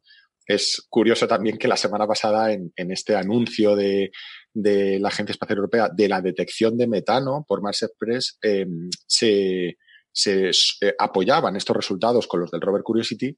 Sin embargo, no, no se hacía lo mismo con los de TGO. No, no había una, una sinergia entre, entre misiones de la, de la misma agencia porque, porque daban resultados contradictorios. Eh, TGO no ha detectado nada de metano y Mars Express detectó un pico aislado un día después que Curiosity. Así que la polémica está servida. Esto, eh, oyéndote hablar, da la impresión de que el metano o hay o no hay. Quiero decir que en toda la atmósfera sería todo por igual y tal, pero si intentáramos ir un poco más al detalle, eh, la gente se podría estar planteando si están midiendo sitios diferentes, momentos diferentes. Yo sé que aquí hablamos de que el metano tiene un tiempo de vida muy largo eh, y por tanto uno esperaría, y además eh, los modelos climáticos como con los que tú trabajas indican que se difunde muy rápidamente. O sea que, que no debe haber una concentración de metano que aparezca aquí y no, y no esté en el resto del planeta, ¿no? Pero, por ejemplo, en la Letter in Nature, el equipo de TGO eh, dice, no sé si han incluido esta frase para intentar un poco no, no, ser demasiado confrontacional con el resto de resultados, pero dicen que bueno, que esto se podría reconciliar, estos resultados, si hubiera algún mecanismo muy eficiente que destruyera rápidamente el metano. Y esto pudiera dar lugar a estas inhomogeneidades, ¿no? Que según donde uno mire puede ver más o ver menos o no ver. Es la única explicación posible y es a lo que nos agarramos todos los investigadores en este, en este campo. Pensemos que los espectros que obtiene eh, el orbitador TGO son exquisitos y, y, esta no detección es el dato más sólido que tenemos en toda la historia de, de la detección del metano en Marte desde el año 2004. Eh, hay gente que, que argumentaba, bueno, es que TGO solo está midiendo durante la tormenta de polvo. Esto no es cierto. Casi todas las medidas de TGO han sido tomadas eh, efectivamente durante la tormenta de polvo, eh, tormenta global de polvo, es importante mencionarlo. Este polvo puede actuar como eh, bloqueando la señal que nos llega de, la atmósfera marciana. Pero, pero no es del todo cierto porque se hicieron medidas antes de que la tormenta global de polvo se, se desarrollara. Em, como bien has dicho, es una dicotomía. O no hay metano o hay metano. Está dividida la comunidad científica. Sin embargo, yo creo que, como bien has dicho, hay que ir más al detalle, ver dónde se ha metido el metano, cuándo se ha medido el metano. Eh, han sido solo unas mediciones de, unos meses. Yo esperaría que TGO midiera durante más tiempo y a mí hay una cosa que me tiene bastante preocupado y es que eh, han sido decenas de detecciones de metano desde el año 2004. Eh, es más de una década de detección de metano. Em, es cierto que todas son controvertidas, eh, unas en un, a un mayor grado y otras en menor grado. Pero a mí lo que eh, me extrañaría muchísimo es que todas fueran incorrectas, todas fueran incorrectas. Eh, por eso nos seguimos aferrando a este clavo ardiendo de algo se nos está escapando. Mm, la única respuesta posible es que tiene que haber un, un mecanismo de rapidísima destrucción de metano en Marte que desconocemos. Es la única explicación posible porque la otra explicación alternativa, como TGO es tan fiable y como todo el mundo cree en TGO porque tiene una resolución enorme, eh, la otra solución es que todas las detecciones anteriores, tanto in situ por el rover Curiosity como desde telescopios de tierra como desde orbitadores, son erróneas. Y a mí esto me, me chirría un poco. Yo creo que debe haber algo más, algún mecanismo que, que se nos escapa. Y, este mecanismo de rapidísima destrucción de metano, estamos hablando mm, en, base a los conocimientos de fotoquímica atmosférica que tenemos, de mecanismos de destrucción mil veces superior a los que mm, conocemos. Y, sobre todo algo que es muy importante y que poca gente recalca es que las detecciones de TGO se han realizado eh, para toda la columna atmosférica desde la parte alta hasta 5, entre 3 y 5 kilómetros sobre el suelo. Eh, por lo que, por alguna extraña razón, de existir este metano, tendría que estar confinado entre el suelo y 3-5 kilómetros de altura. Lo cual también es bastante extraño porque los que trabajamos en circulación atmosférica marciana sabemos que, que la atmósfera es muy es muy turbulenta, muy convectiva, la mezcla es eh, enorme y en tan solo unas horas o días em, los gases traza que tendríamos cerca de la superficie pues se elevan hasta altura de 10, 20 kilómetros. Debería estar em, globalmente distribuido este metano porque vemos que, que el polvo del suelo se inyecta a la atmósfera hasta decenas de kilómetros de altura. Sabemos que el vapor de agua en superficie se inyecta en la atmósfera y alcanza alturas de decenas de kilómetros de altura, así como otros gases. ¿Por qué no el metano? ¿Qué es lo que hace que el metano no se inyecte desde la superficie hasta las capas altas de la atmósfera, que es donde mide eh, TGO? Mm, esta es nuestra siguiente línea de investigación. Estamos intentando saber, en caso de que exista el metano y que el Curiosity eh, esté midiendo de forma correcta, qué es lo que está haciendo que este metano eh, o bien se destruya rapidísimamente o bien no alcance las capas altas de la atmósfera. Vamos a, entonces a intentar entender eh, cómo mide cada uno de estos instrumentos, ¿no? Porque, claro, son medidas diferentes. El Curiosity hace una medida, como tú has dicho, in situ, es decir, es una medida local en ese, en ese sitio. Eh, en un pues, punto, correcto. En un punto, ahí en el cráter Gale, eh, y a nivel de superficie. Mm, toma un, poquito de atmósfera de ahí, lo mete en una caja y va analizando lo que hay dentro de, ese, de esa caja. O sea, está midiendo en un sitio en un instante determinado. Los orbitadores, em, creo haber leído que el, el caso del, del TGO hace una especie de espectro de transmisión del Sol. Correcto. Em, entonces lo que, lo que vería sería la luz solar, o sea, lo vería en el horizonte, digamos, estaríamos mirando la atmósfera en el horizonte, la luz solar que se propaga a través de esa atmósfera y llega hasta el, hasta el espectrómetro de, la sonda, ¿no? Eso es. Ahí estamos haciendo una medida, digamos, de como si estuviéramos integrando toda la atmósfera en su conjunto, ¿no? Todo el, toda esa capa de atmósfera. No estamos viendo un solo punto, vale. Y todo el camino que recorre el rayo, ¿verdad? Todo el camino que recorre el rayo y con una eh, señal ruido eh, enorme. Eh, tienen una calidad enorme estas detecciones hasta el punto que se ha publicado que las detecciones son mucho más fiables desde TGO que desde, que desde el Curiosity en cuanto a resolución se refiere. es por esto que... En cuanto a, perdona, resolución que espacial resolución espacial y también resolución espectral. Eh, o sea, pensemos... TGO, podría, eh, podría medir variaciones, o sea, podría medir que en un sitio hay más metano que en otros. ¿Te refieres a eso?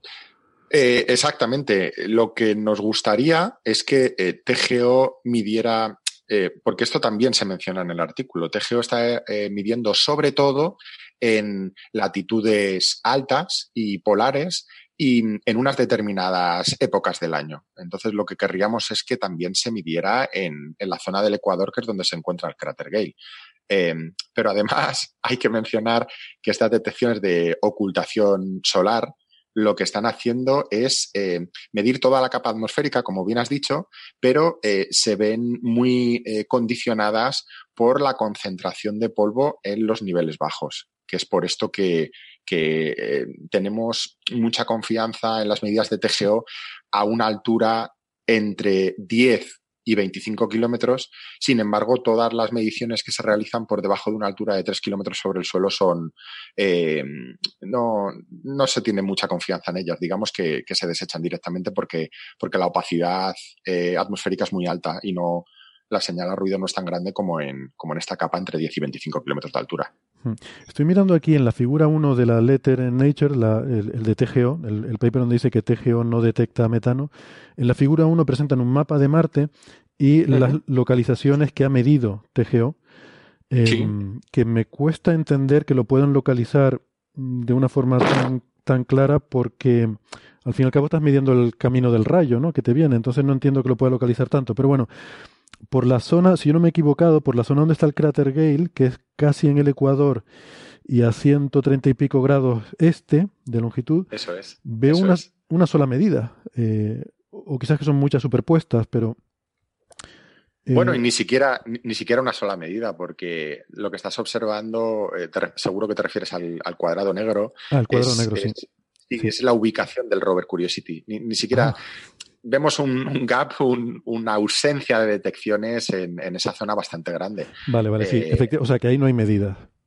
Ahí no hay medidas y sería interesante ver no solo medidas en la zona del cráter Gale, fue justo lo que hizo eh, la sonda Mars Express, eh, sus compañeros en la ESA. Lo que hicieron fue tomar detecciones en la zona del cráter Gale un día después de que se hicieran eh, esto, se detectaran estos picos de metano dentro del cráter.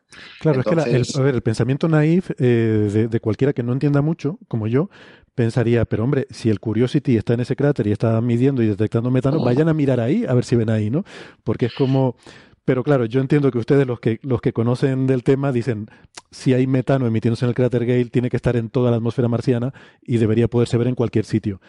Es que, es, es, que las matemáticas no salen. Hemos hecho las matemáticas eh, en grupos independientes, centros independientes durante décadas y es que no salen las matemáticas. Si el cráter Gale está emitiendo metano, el metano de fondo, el metano que siempre está ahí, eh, debería ser mucho, mucho más alto.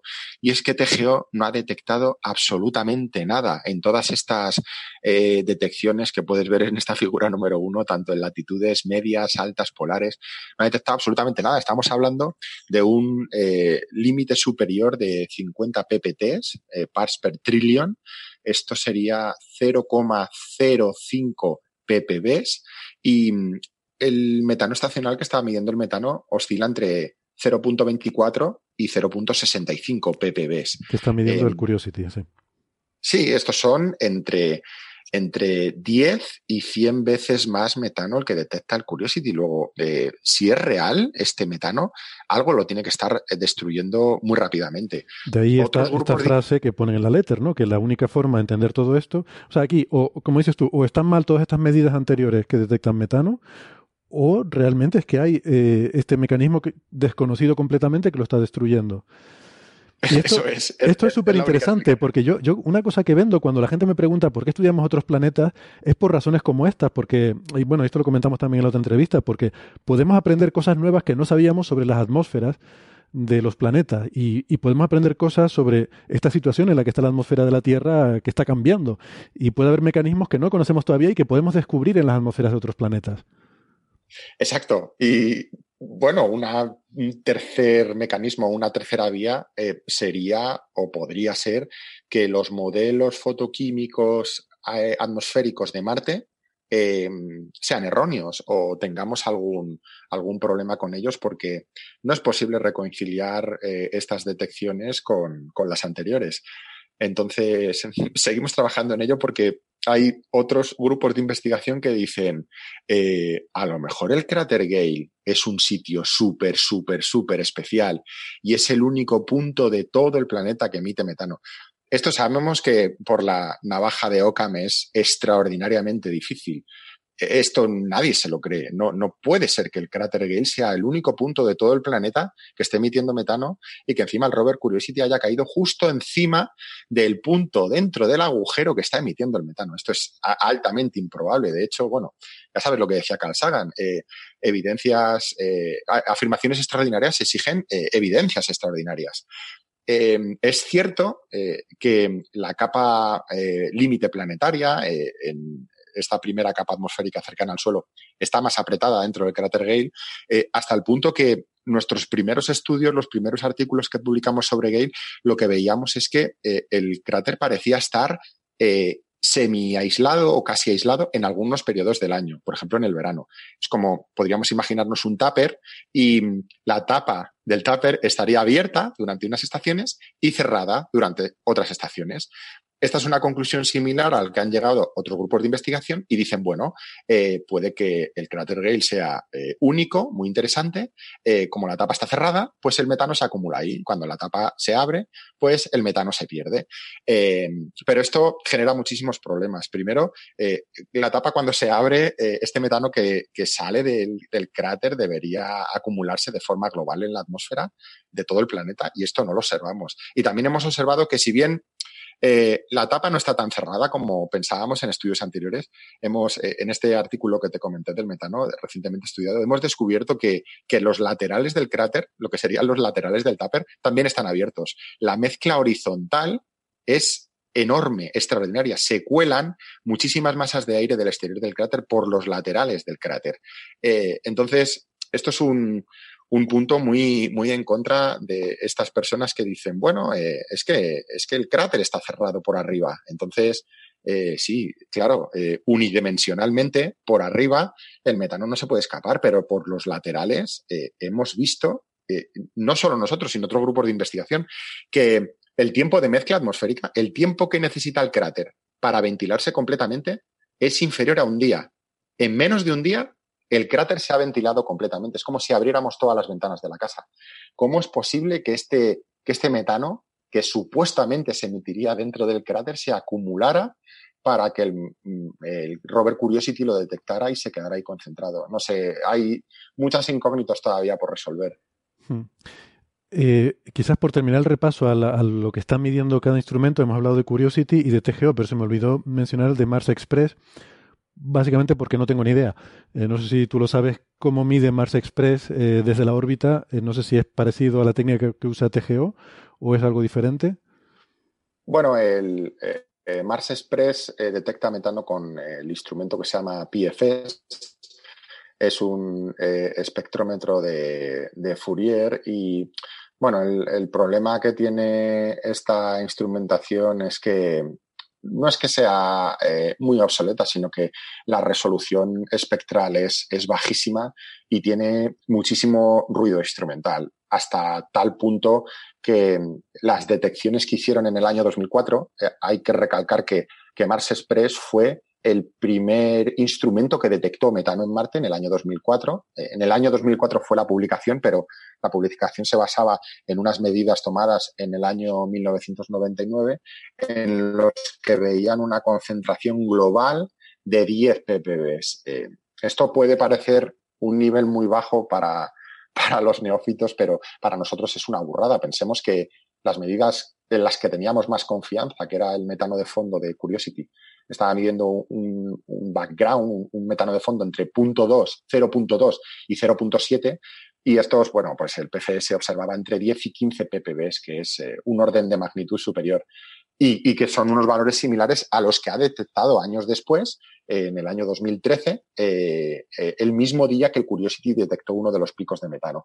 esta medida del 2013 pues, fue la que se publicó hace dos, tres semanas, y es por lo que intuíamos que se estaba retrasando tanto el artículo de TGO, ¿no? Eh, sospechamos que no, que no querían publicar antes la no detección de metano de TGO que la detección de metano de Mars Express al estar en, la misma misión. Eh, pero eh, lo que mide Mars Express, que es toda la atmósfera globalmente de Marte, ¿ve toda la atmósfera integrada o tiene resolución espacial? Tiene resolución eh, espacial. Eh, no, ah, bueno, sí, porque de hecho decían que habían mirado el cráter Gale en esta última medida, es verdad, sí. Exacto, no, y, la instrumentación no es eh, tan, de tan, tan altísima sensibilidad como la que tiene ACS y Nomad a bordo de, de la, del, de TGO. Hmm. a ver, esto me interesa mucho, sobre todo porque cuando salió hace dos semanas el paper en Nature Geoscience desde la Mars Express, el titular que apareció en todas partes es se confirma los, se, confirman los picos de metano eh, en Marte, ¿no?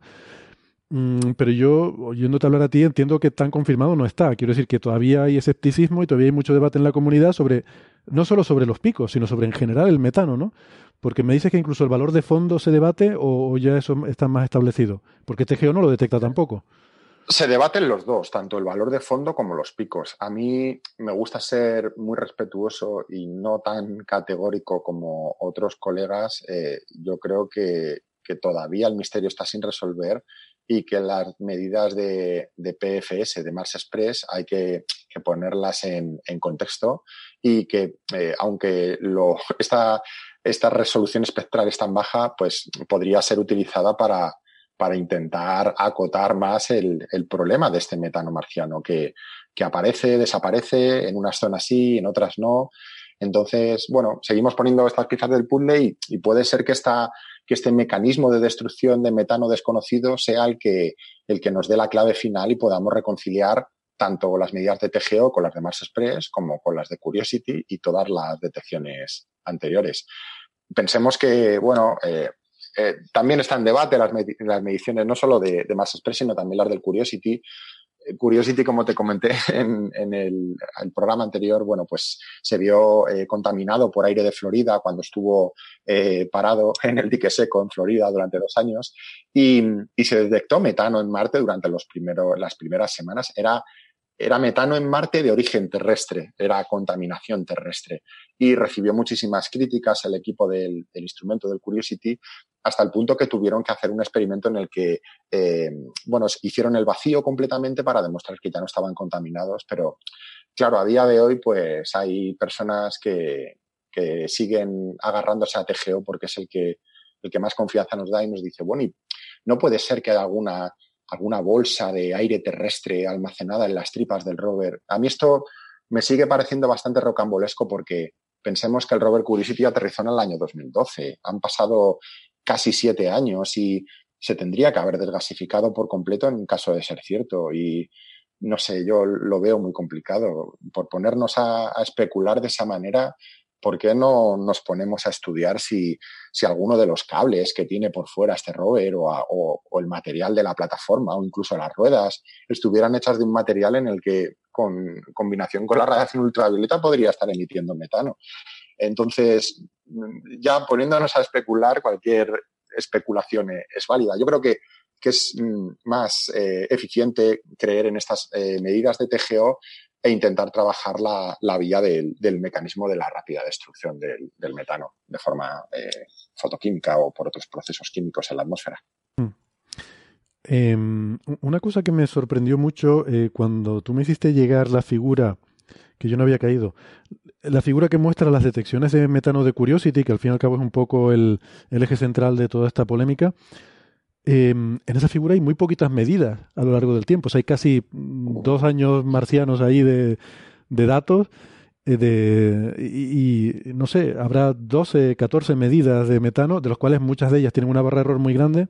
Tú decías que hay estas dos formas que tienen de medirlo, una con la atmósfera normal, en la que hay pequeñas trazas de, de los otros gases, y por tanto es muy difícil de, eh, digamos que hay mucha, muy poca precisión en las medidas y esta otra técnica en la que evacúan el CO2 de, de la cámara para poder eh, llenarla con los gases traza y, y, medir así, ¿no? Y esas son más precisas, pero hay muy poquitas medidas de esas. Yo no sé, ¿por qué no están midiendo continuamente metano? Eh, entiendo que debe haber un coste de, de, consumo de batería asociado con estas medidas y Exacto. tal, pero, pero caramba, Yo esto es el problema ahora mismo fundamental, ¿no? Es, es, yo es lo primero que pensé, lo primero, el primer día. Bueno, esta gente, ¿por qué no mide los mismos días a las mismas horas de una forma periódica? ¿Por qué miden un día a las 3 de la madrugada, esperan dos semanas y miden a las 5 de la madrugada? Luego esperan casi un año y vuelven a medir a la 1 de la tarde. Luego pasa un mes. ¿Por qué no, por qué no tienen una regularidad? Y es por lo que tú comentas, la, la competencia por los recursos del rover es es brutal. Eh, no, no, solo lo conocemos de forma teórica, sino también de forma práctica, ya que al, al, ser investigadores del instrumento meteorológico REMS, además una de nuestras tareas es la de eh, hacer de operadores. Eh, tenemos que, una semana cada dos meses, tenemos que reunirnos con JPL para realizar eh, todas las secuencias de operación del día siguiente. Y en esas reuniones te das cuenta donde la competencia por lo, los recursos es, es voraz. Los recursos de energía del rover son limitados. Piensa que está alimentado por una, por una mini central nuclear que tiene en el trasero, por esta pila de plutonio, que se recarga, eh, la batería se recarga eh, por el decaimiento eh, durante la noche y es en este periodo en el que, en el que menos detecciones o, menos observaciones se pueden hacer porque, porque el, rover está durmiendo.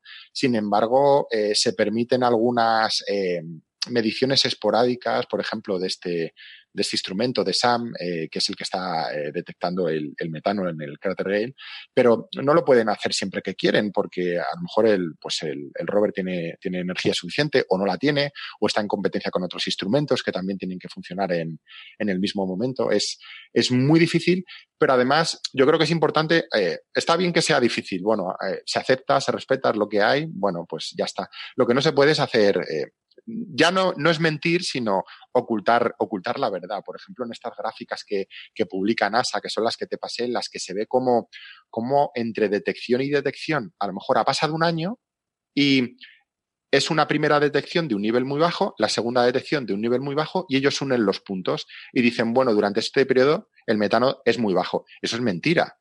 ¿Por qué? Pu puede ser verdad, pero si no tienes medidas no lo puedes saber. Es igual que como cuando ponen entre dos medidas, dos picos eh, muy altos, eh, en, entre los que han pasado a lo mejor un mes o tres semanas entre picos. ¿Cómo puedes poner que entre esos dos picos los niveles de metano son altos? Han podido subir y bajar eh, decenas de veces durante esas semanas, que es justo lo que vemos en el modelo meteorológico. En el modelo meteorológico lo que vemos es que en solo un día eh, el día marciano lo llamamos sol, en, en, solo un sol vemos subir y bajar el metano órdenes de magnitud, en solo un sol. Y vemos que el metano, sobre todo, se acumula por la noche. Esto es debido a la circulación atmosférica.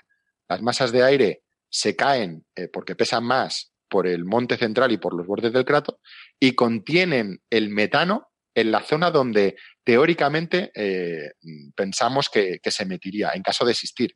Entonces, eh, le hemos dicho al, al, rover Curiosity, si tienes que detectar metano, tienes que hacerlo eh, por la noche, porque por el día es, es muy complicado porque las masas de aire eh, eh, les sucede el proceso inverso durante el día, como se pesa menos, están calentadas por el sol, se expanden y tienden a ascender por, el, eh, por los bordes del cráter y por el Mount Sharp, que está en el centro, por la montaña, y cualquier gas que tengas cercano al rover, pues se diluye y es por eso que le hemos recomendado que, que, hagan las detecciones por la noche.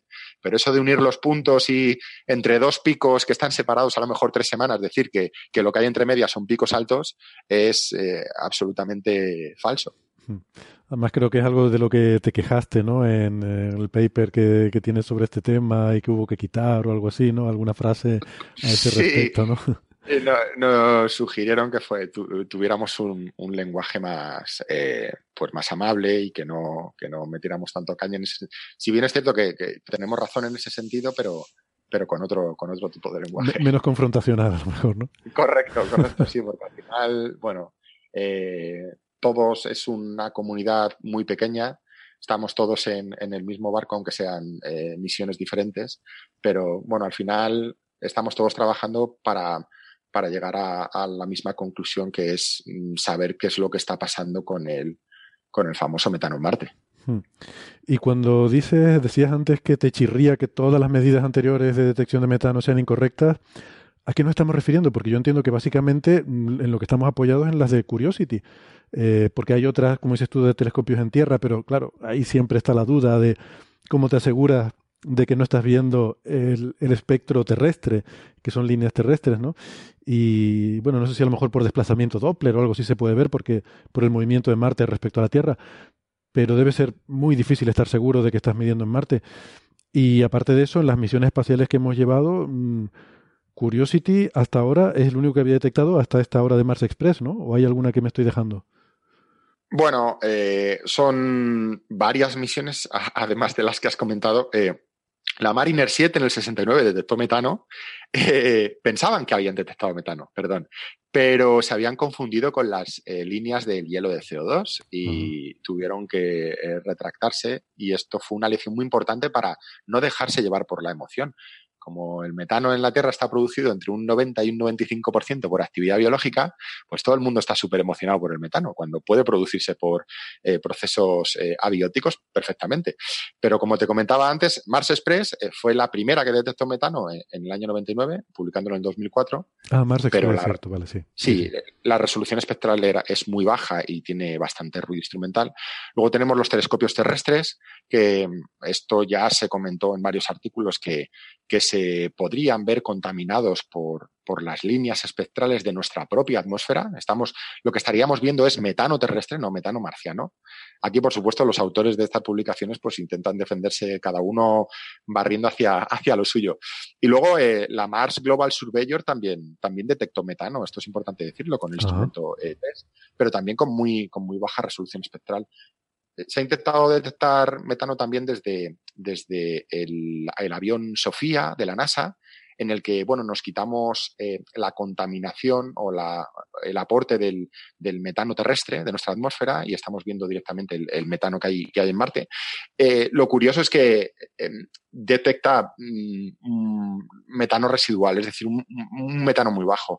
La conclusión más grande a la que hemos llegado es que desde el año 2004 hasta hoy, eh, la línea es una monótona decreciente. Cada vez que mejoramos la instrumentación, se detecta menos, menos, menos, menos metano. Cada vez que vamos avanzando en el tiempo, vamos mejorando la tecnología, cada vez se ve menos metano. Hasta el punto que no hemos visto nada con TGO, que es el que eh, mejor instrumentación tiene.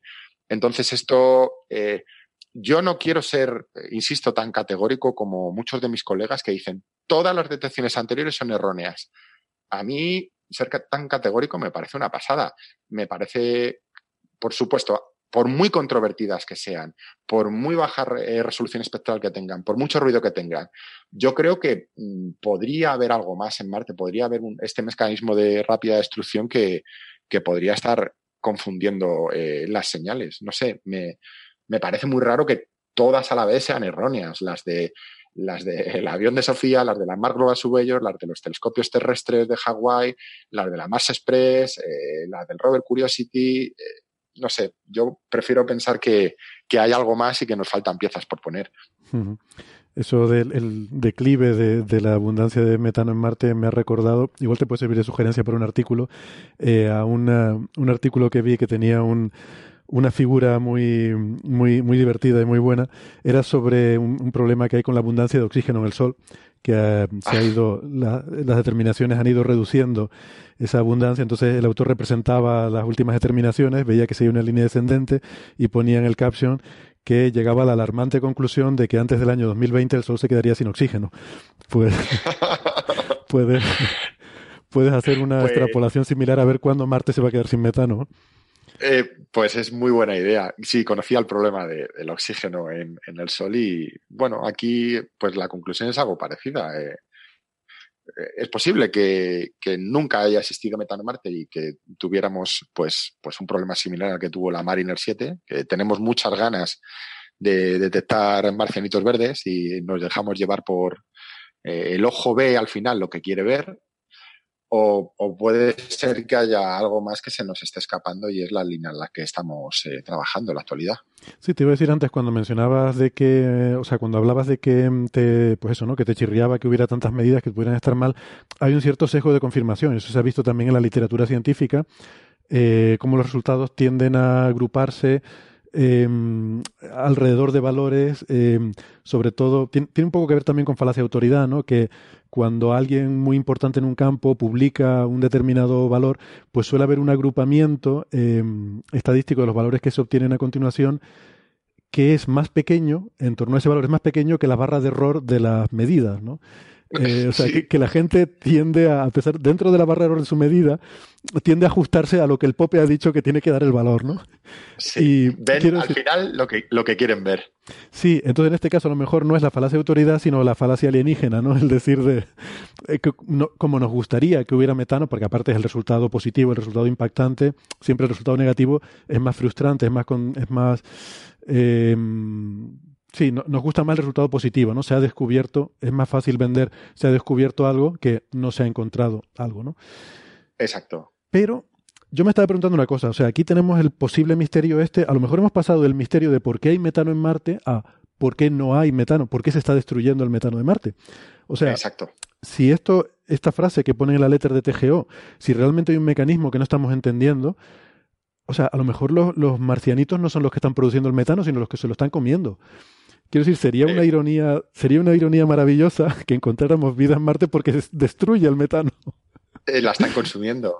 El, lo que no, bueno, yo no soy biólogo, pero eh, ese mecanismo a mí se me, se me escapa, claro, pero se me hace duro pensar que, que estos consumidores de metano lo hicieran de forma tan, tan rápida y tan, tan eficiente hemos pasado de, estar detectando un, una medida estacional de metano a no detectar absolutamente nada. Entonces, pues, no sé, pensemos, se han llegado a observar picos de, de 70 ppb. Siempre, siempre hablamos en ppb porque es el, valor de referencia, aparte es por, por, mil millones.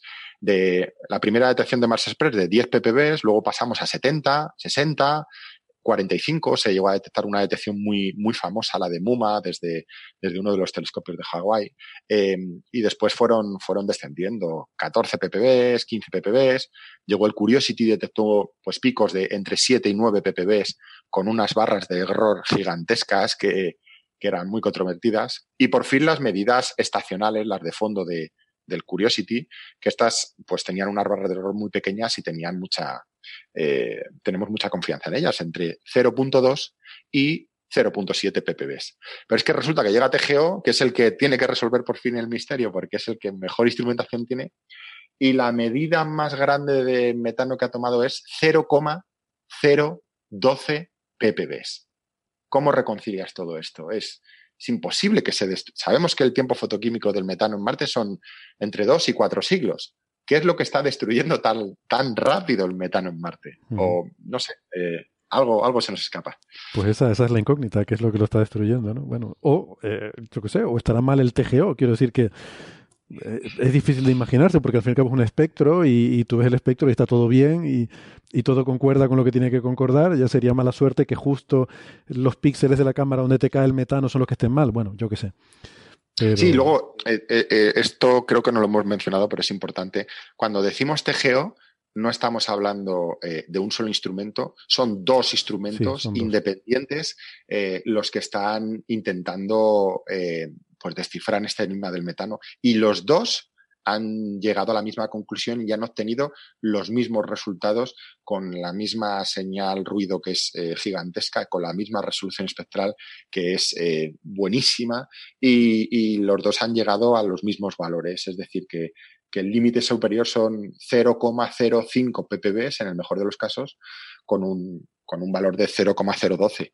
Es decir, entre 10 y 100 veces menos metano que el metano de fondo que detecta el Curiosity, que era tan, tan fiable y con esas barras de tan chiquititas entre 0.2 y 0.7. Eh, no sé, eh, algo. Puede ser que el cráter Gale sea un lugar único y uno de los pocos o el único lugar de todo el planeta en el que se, se filtre metano. Pero aún así, esto produciría una señal global eh, a menos que se destruya casi inmediatamente en la superficie. O sea, tendría esto, eh, en nuestras hipótesis en el modelo meteorológico, trabajamos con estos hielos de clatratos que están eh, desgasificándose por fracturas en el subsuelo y es que inmediatamente después de emitirse tendría que destruirse casi inmediatamente para que no se mezclara globalmente. Sabemos que eh, este metano se distribuiría globalmente en solo dos meses, dos, tres meses. No sé, algo se ha propuesto desde eh, los Das Devils, que podrían estar cargados eléctricamente y podrían estos procesos destruir este metano que fuera emitido en superficie. Esos son esos, esa especie de tornaditos de polvo que se ven. Esos tornaditos de polvo, sí, que eh, eh, esto ya mm, es eh, un comentario mío, pero yo creo que no se les debería llamar Das Devils, diablos de polvo, sino que se les debería llamar Das Angels, los ángeles de polvo, porque son los que salvan las misiones, son los que limpian los paneles solares del de, Spirit, Opportunity, Pathfinder, Insight, y son las que las hacen revivir y, prolongar su tiempo de vida. Entonces, yo creo que sería bonito llamarle Das Angels en lugar de Das Devils porque realmente nos salvan. Pero, pero sí, se ha propuesto como mecanismo de destrucción de metano. Luego, también cuando hablo con, con eh, los químicos que trabajan en estos campos me dicen que, que otro de los eh, procesos propuestos es, es, brutal, es un mecanismo muy bestia para el mecanismo de destrucción que sería eh, la interacción de los vientos que soplarían y, y transportarían este metano hacia unos minerales de cuarzo que hay en la superficie y que se realizarían una eh, reacción química que destruiría rápidamente el metano. Pero bueno, son diferentes vías que tenemos que ir explorando y ir trabajando para ver si, si alguna de ellas es la correcta. Bueno, fascinante. Eh, a mí me gusta, es un misterio. Me, me, gustan los misterios y que la ciencia siga trabajando ahí para intentar resolverlos, ¿no? Entonces yo me quedo con la conclusión de que este no es un tema zanjado, no está resuelto y todavía en la comunidad hay debate entre los que dicen que sí que hay metano, los que dicen que no que hay metano, los que dicen que hay un poco, eh, pero no hay picos. Em, todavía esto es un tema abierto. Sí, yo soy de los que digo que hay eh, un valor de fondo, y, pero los picos son muy, muy difíciles de, de reconciliar con los modelos y, y bueno, esto, este metano de fondo pues debería destruirse rápidamente eh, para que se acumulara de forma global para ser detectado por TGO. Eh, pero bueno, es solo una hipótesis y estamos trabajando en ella. Muy bien, pues nada, seguiremos, seguiremos atentos. Gracias por, por estar con nosotros y y nada, te volveremos a llamar cuando, cuando salga la próxima noticia, que seguro que no tardará mucho de cualquier, seguro que no. cualquier tema marciano aquí, a, nuestro marciano favorito. Gracias, Jorge. Muy bien. Muchísimas gracias a vosotros. Un abrazo. Un, abrazo, hasta luego. Bueno, pues yo creo que ha sido muy interesante. Em, a mí me encanta porque, como digo, el misterio continúa, ¿no? Y los misterios nos gustan porque nos dan pie a seguir haciendo cábalas, a seguir pensando que hay cosas que no entendemos. Y al fin y al cabo eso es lo que da vidilla. Si todo se supiera y todo se conociera, sería muy aburrida la vida. Sobre todo los que yo, tengo, yo tengo que decir que a mí me, me parece muy razonable la actitud de Jorge diciendo hemos estado viendo cosas a lo largo de muchos años. Es verdad que parece que cada vez que ponemos un instrumento mejor, cada vez vemos menos metano, pero cuesta de creer que sea todo mentira, ¿no? Y que, y que los niveles reales de metano hayan de estar un factor 100 por debajo de eso.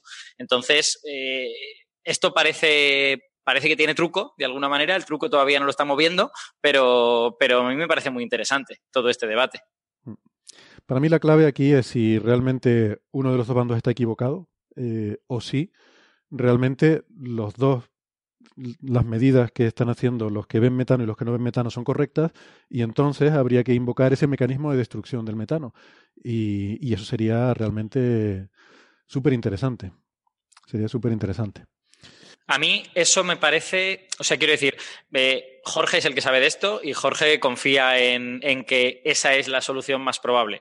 Pero la verdad es que yo tengo la sensación de que si hubiera una manera fácil y rápida de destruir el metano, se, nos habría ocurrido ya. Me sorprende, me sorprende un poco ¿no? que, eso no haya aparecido.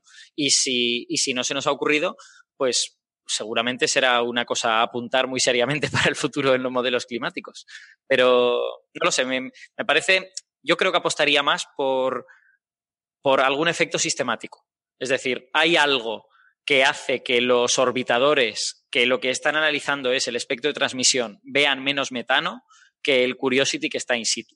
Y a lo mejor Pero tiene que ver con... pero fíjate que, que Mars Express, orbitador, con un espectrómetro, ha visto, dice que ha visto metano, eh, coincidiendo con la- el pico del Curiosity. O sea que no es eh, no es como una técnica así con otra no, ¿no? Es sería más Sí, complicado. sí, sí. Estoy eh, totalmente, tienes toda la razón. Pero también es verdad que Mars Express es me- mucho menos fiable que TGO y que Curiosity, También, porque, también. porque es mucho más antiguo. Entonces, ah, no sé. Quiero decir, a mí, a mí me, parece, me parece delicada la cosa. Y, y esto de un mecanismo, o sea, Marte no es químicamente súper complejo.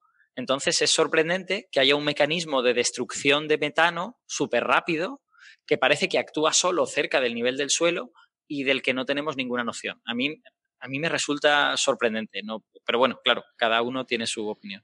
Pues evidencia de vida en Marte. Yo lo tengo muy claro, es vida metanótrofa. Como mínimo no demuestra que no haya vida en Marte. Como mínimo. Lo que demuestra que hay alguna medida que está mal. Eso es lo que Sí, demuestra. a mí me da. Voy, vaya más por ahí. Algo falla aquí. Vaya. Vale. Francis, ¿tienes opinión?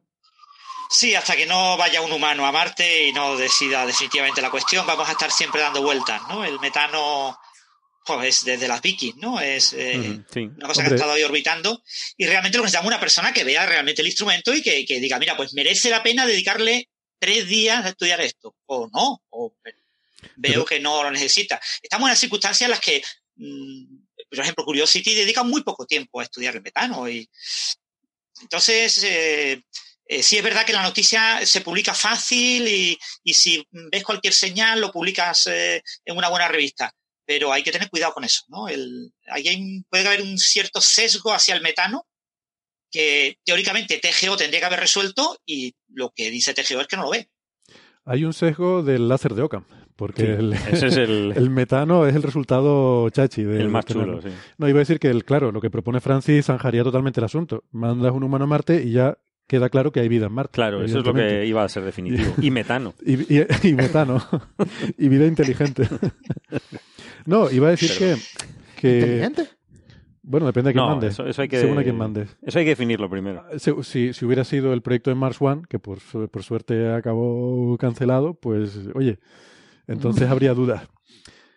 Que- pero que por eso le pregunté yo a Jorge si era eh, si las detecciones de metano eran únicamente las del Curiosity.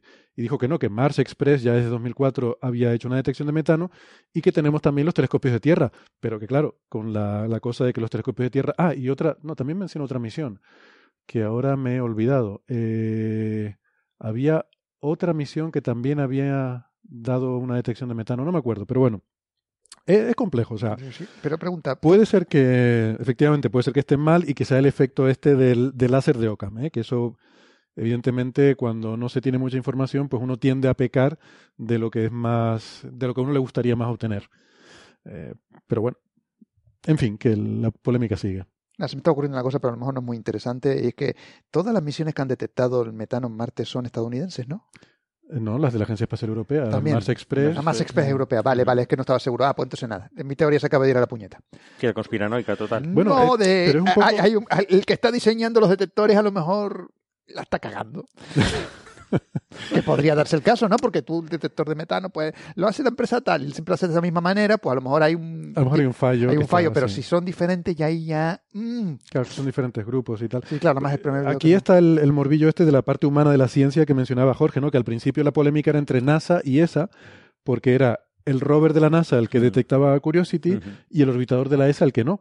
Pero de repente llegó Mars Express, dijo que sí, y entonces ahora es dentro de la propia ESA hay esa polémica, ¿no? Y nunca mejor dicho. Dentro de la Dentro de ESA. la hay ESA hay esa, esa polémica. Bueno, Mars 2020 tiene un, se supone que un espectrómetro de alta precisión para medir ese tipo de cosas, ¿no? Entonces no sé si será capaz de resolver algo Mars 2020 al respecto. Mi predicción es que la va a liar todavía más. Ya, ya más me Nostradamus. Que, que va a encontrar niveles mil veces mayores de metano. Ya para. Ya Uno para poco, reventarlo pues otro- todo. que varían con el tiempo, ¿no? Va a encontrar fluctuaciones de metano altamente variables. Bueno. Con números primos, además. Los de Lost, sí. Bueno, bueno. Pero bueno, pero tiene cámaras, ¿eh? Que si el origen es algún bichito que está dando por la superficie, lo podrá ver con la No, cámara hombre. de fotografía. Eh, Bueno, siempre puedes invocar que es vida microscópica y entonces te lo pones por debajo Sí, de tu siempre lo haces más pequeño de lo que puedes mirar. Sí, sí, por supuesto. Siempre puedes hacerlo Meterlo pequeño. bajo de la. No, ya te digo yo que megafauna en Marte como que me parece a mí que no hay. Eso va a ser complicado. Salvo que estén ahí en túneles, salvo que hayan hecho túneles y ciudades subterráneas, va a ser Ya, complicado. ya, yo- joder. Muy difícil. Bueno. Eh, venga, pasamos de tema entonces. Mm, Héctor, ¿me dejas, ¿me dejas que haga un comentario de esto que se nos quedó en el tintero antes de Venga. los denisovanos que podrían haber sobrevivido hasta hace 30.000 años? están en Marte. Eh, no, no. Llegaron a Marte. Me lo he estado mirando y ya sé cómo lo averiguan. Y es interesante, porque es una prueba muy indirecta. O sea, básicamente lo que observan es que tú tienes dos poblaciones de papuanos, una que está en una isla un poquito más lejos y otra que está en la isla principal. La, la isla está un poco más lejos, se llama Nueva Bretaña, es pequeñita. Eh, y en esa población encuentras más o menos la misma cantidad de ADN de una de las dos ramas de denisovanos, pero un poquito menos de otra de las ramas de, de denisovanos. Y esto les hace deducir que esta población eh, emigró a esa isla pequeñita cuando todavía se estaba produciendo la mezcla con la segunda oleada de denisovanos. Que la, primera oleada de denisovanos es ancestral, mientras que la segunda se produjo a lo largo de un cierto tiempo y durante ese tiempo eh, esta población emigró a esa isla y por lo tanto no se metió tanto ADN de esa, de esa segunda oleada. Es una, es una combinación de cuánto ADN vemos en los, en los papuanos actuales con cómo se distribuye en el espacio. Y eh, también, quiero decir, uno podría encontrar hipótesis alternativas a que los denisovanos hayan sobrevivido hasta hace 30 o 15 mil años, que es que ese ADN no haya venido de denisovanos, sino de Homo sapiens con un porcentaje de ADN denisovano mayor, es decir, de híbridos, digamos, de, de alguna manera. Entonces, eh, cuidado porque, porque no, es, no es una deducción de tengo útiles denisovanos de hace 30.000 años, sino que es un poquito más útil que eso. Vale, vale. Cuanto Bien. más escucho, más me creo lo de lo de Francis, la versión de Francis. Cuanto más escucho sobre lo de Nisovano, más me creo lo que dice Francis. Siento. Hay que reconocer que tiene sentido. Sí, pero, bueno, no lo digo yo, eh, lo dice mucha gente. ¿eh? de- pero de nuevo es una discusión de la navaja frente al láser de Occam. Entonces, bien. Em, Es- es so- sobre todo desde que se encontró ese ejemplar que era, esa, creo que era hija, ¿no? Eh, Hija Sí. mitad Sí. humana, mitad de Nisovana. No, mitad Eh, neandertal. Mitad de Neandertal. Perdón, mitad de Neandertal, que se ha considerado como algo tan excepcional, tan imposible que- que ocurriera, que, que generó muchísimas dudas sobre la especie de Denisova. Y, y bueno, ya hay muchos artículos discutiendo esas dudas y, y criticando el, el asunto desde diferentes puntos de vista. Yo no soy experto, pero la variabilidad eh, en el ADN es uno de los argumentos que se han propuesto. Sí, hay que reconocer que lo, lo- lo que sería definitivo sería encontrar, eh, por ejemplo, una rama que tú pudieras identificar como neandertal y que vieses que ha divergido de la rama de los denisovanos después de, la divergencia con los neandertales. O sea, quiero decir, si encontrases ese tipo de evidencia contradictoria, yo creo que ahí sí que dirías, vale, estamos liándonos, ¿no? Lo que pasa es que, eh, bueno, no- eso no se ha encontrado a día de hoy. Y también faltan esos restos de, denisovanos en otros lugares, ¿no? Porque eh, tenemos que tener en cuenta que Asia es enorme, mucho más grande que Europa, ¿no? Y, y hemos encontrado infinidad, claro, mucho más difícil de explorarla, etcétera, pero necesitamos restos. Lo que necesitamos son muchos restos. Hmm. Y, y ya sabemos que Rusia, China, etcétera, pues tienen interés, pero eh, quizás habría que fomentar a nivel internacional eh, provocar de alguna manera que ellos investigaran más en este tema, porque es un tema muy, muy importante eh, desde el punto de vista paleoantropológico. Es más, en, algunas especies, como por ejemplo en Homo habilis o en el hombre de flores, nos quejamos de que no tenemos ADN porque el ADN es una herramienta súper importante. Realmente los denisovanos nos pasa lo contrario. Al no tener restos, no tenemos análisis morfológicos y nos hemos de creer eh, cosas que nos dice el ADN sin realmente tener un conocimiento de todo el acervo genético de los neandertales. Así que entramos en estos problemas. Bueno, pues ahora que hemos terminado de lo de los denisovanos y tal, ahora eh, veo aquí que toca hablar de Marte y el metano en Marte. Eh, Per- Perdona, Héctor. es Repulsiones, aquí Héctor. una- eh, no, no sé, creo que me he liado con la, el guion, claro, por eso no tenemos. Eh, no, el siguiente tema que teníamos, eh, la verdad que es súper interesante también, una noticia que ha salido estos días, eh, hace cosa de una semana o algo así. Es un paper que se publicó en, en Cell Cancer, la, revista Cell tiene su tienes mm, otras revistas más específicas y eh, pues hay una que es sobre investigación en cáncer. Y en el número del 15 de abril apareció un artículo eh, cuyos primeros autores o autoras en este caso son María Teresa Blasco y Carolina Navas, eh, que son las bueno, que aparece, ¿no? Que se, se pone, estas, estos autores han contribuido por igual como los primeros autores del artículo, eh, y son del grupo de Mariano Barbacid, eh, que aparece como autor senior junto con eh, Carmen Guerra, gente de la Universidad Autónoma de Madrid, del Centro Nacional de Investigaciones Oncológicas, em, en fin, que han hecho un avance muy importante con ratones, en los que han conseguido revertir completamente eh, un cáncer que es muy, muy letal eh, en el ser humano, que es el adenocarcinoma ductal de páncreas. Es un cáncer que tiene uno de las tasas, una de las tasas de supervivencia más bajas, eh, a cinco años es de inferior al 7%,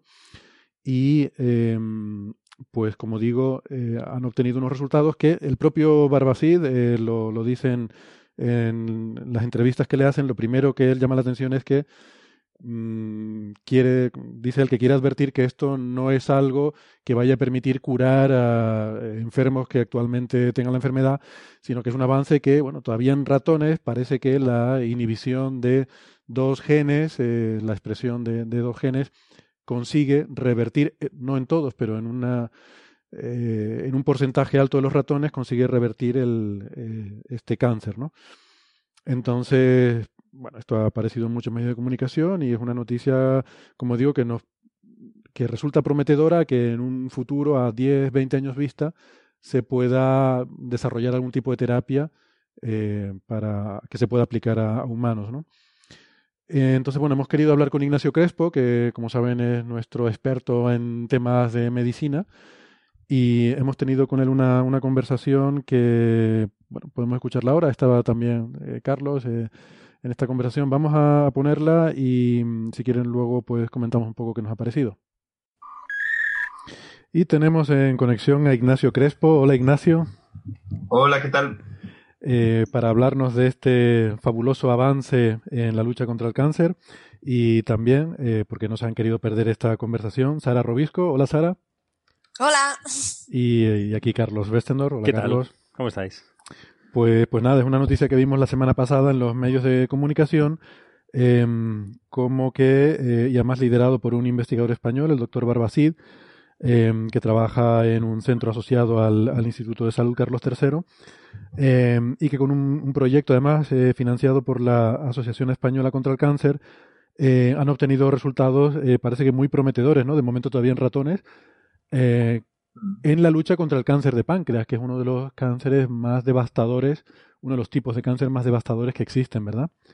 Eh, sí, en concreto ha sido en el adenocarcinoma ductal, uno de los muchos tipos de cáncer de páncreas que hay.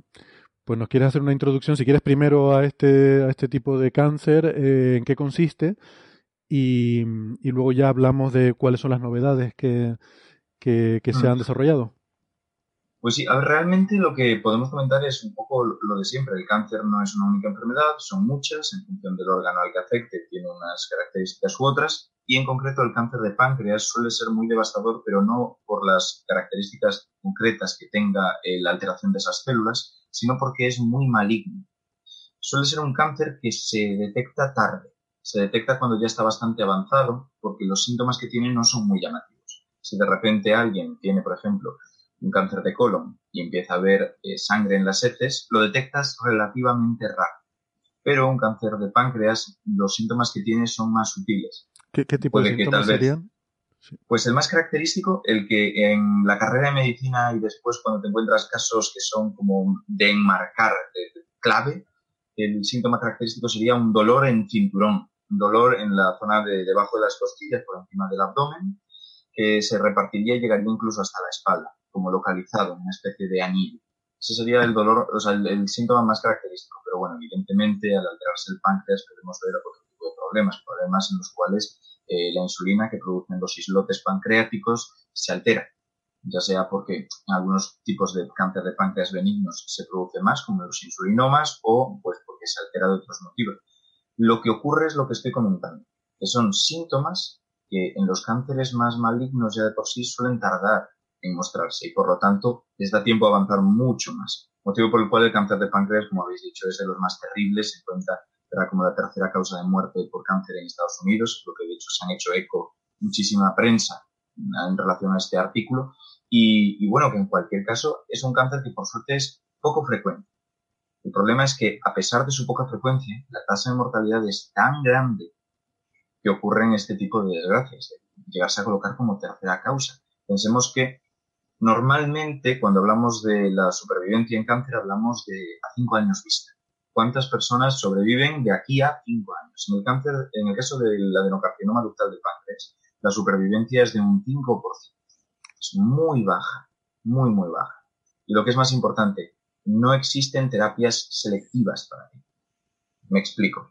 Para tratar cánceres hay muchas formas, muchas formas y tenemos tres que son las claves, las características más clásicas, que son la cirugía, históricamente fue la primera, si sabemos que aquí se está desarrollando un conjunto de células, un conjunto de tejidos que no deberían estar aquí, los quitamos y bueno, vamos a ver si eso lo resuelve. Y después tenemos otra serie de métodos que pueden ser o sustitutivos o complementarios de esto, que son la quimioterapia, envenenar a todo el cuerpo y con suerte a las células cancerígenas, cancerosas, perdón, y la segunda, radioterapia, que básicamente es lo mismo, irradiarlas hasta que pues, mueren o se suicidan o lo que en cada caso y cada eh, nivel de radiación bueno, pues hagan ese conjunto de células que forman el tejido canceroso. Pero existen otro tipo de tratamientos de los que hemos hablado aquí, tratamientos como la inmunoterapia, la hormonoterapia, etc. Y estos suelen ser más selectivos, buscan que no afecten a cualquier célula del organismo porque prácticamente todas son susceptibles a la radiación, a los tóxicos que se usan en quimioterapia, sino que sean concretas. Si sabemos que la célula, una célula del hígado tiene un marcador concreto en su superficie de sus células, vamos a ir a por ese, a ese marcador que no tienen las células de otros tejidos. En el caso del cáncer de páncreas, conocíamos marcadores propios, pero no se habían encontrado ningún tipo de fármaco a través de esto, de inmunoterapia o de hormonoterapia, que pudiera ir en concreto a esas células cancerosas sin afectar al resto. A pesar de que realmente si hablamos de marcadores genéticos de cáncer, los oncogenes, que bueno, podemos decir que son genes que han sido mutados en el ADN de cualquier ser vivo y que por lo tanto predisponen a poder desarrollar cánceres, fueron descubiertos precisamente por Barbacid a principios de 1980, por él y un equipo de investigadores evidentemente, y fueron para Carras. O sea, Carras fue lo que detectaron que es el oncogen que se relaciona con este estudio y que se relaciona en gran medida con estos cánceres de páncreas. Sin embargo, en todo este tiempo, en todos los miles de estudios que se han hecho intentando encontrar un tratamiento que vaya específicamente contra Carras, no se ha encontrado del todo. Sí que hay otros. Espera, espera un momentito para, por aclarar esto. Este, este Carras al que está haciendo referencia es un gen en concreto que parece que la mutación de este gen está asociada con este tipo de cáncer, ¿verdad? Sí, en principio sí sería un gen mutado, Carraso sería un oncogen, que se relaciona a nivel estadístico, sobre todo, con los cánceres de páncreas. De hecho, se utiliza a veces como un biomarcador. No es lo más específico del mundo, pero mm, podemos hacernos una idea. Por ejemplo, em, para detectar un cáncer de páncreas en una persona en la cual no se le puede encontrar por un TAC o una resonancia magnética o cualquier estudio de imagen, podemos intentar utilizar otra serie de criterios, igual que en el resto de cánceres que pueden ocurrir en el cuerpo, que suelen ser criterios bioquímicos o genéticos. En el caso de encontrar carras, nos puede hacer sospechar existe un cáncer de páncreas. Sin embargo, no es algo que sea pues clarividencia, no nos da una respuesta absoluta. Existen otros marcadores, tanto bioquímicos como genéticos, que son más específicos. Pero sí, ahí está, es un biomarcador y se relaciona estadísticamente. Hmm. ¿Y este adenocarcinoma ductal eh, es el único tipo de, de cáncer que afecta al páncreas o existen más? No, no, existen muchos más. Tenemos sobre todo cánceres benignos como el, insulinoma, el glucagonoma, tenemos otro tipo de cánceres. Pero el adenocarcinoma ductal de páncreas es posiblemente el más agresivo. Vale. Los, otros Digo posiblemente porque no estoy 100% seguro. Hay demasiados cánceres de páncreas como que para que lo tenga controlado, pero eh, es, estoy bastante seguro, pero no 100%. Vale. ¿Y, estos otros son, son tan difíciles de, diagnosticar y tratar también? No necesariamente. Por ejemplo, un insulinoma, un glucagonoma, como he dicho, un bipoma, se pueden detectar relativamente pronto y a veces simplemente con la cirugía se pueden, se pueden extirpar. Pero por eso se han centrado en el que estamos diciendo, en el adenocarcinoma ductal de páncreas. Em, y entonces... Sí, en el, en el caso de insulinoma, por ejemplo, es muy característico, ¿no? Ver a una persona sana.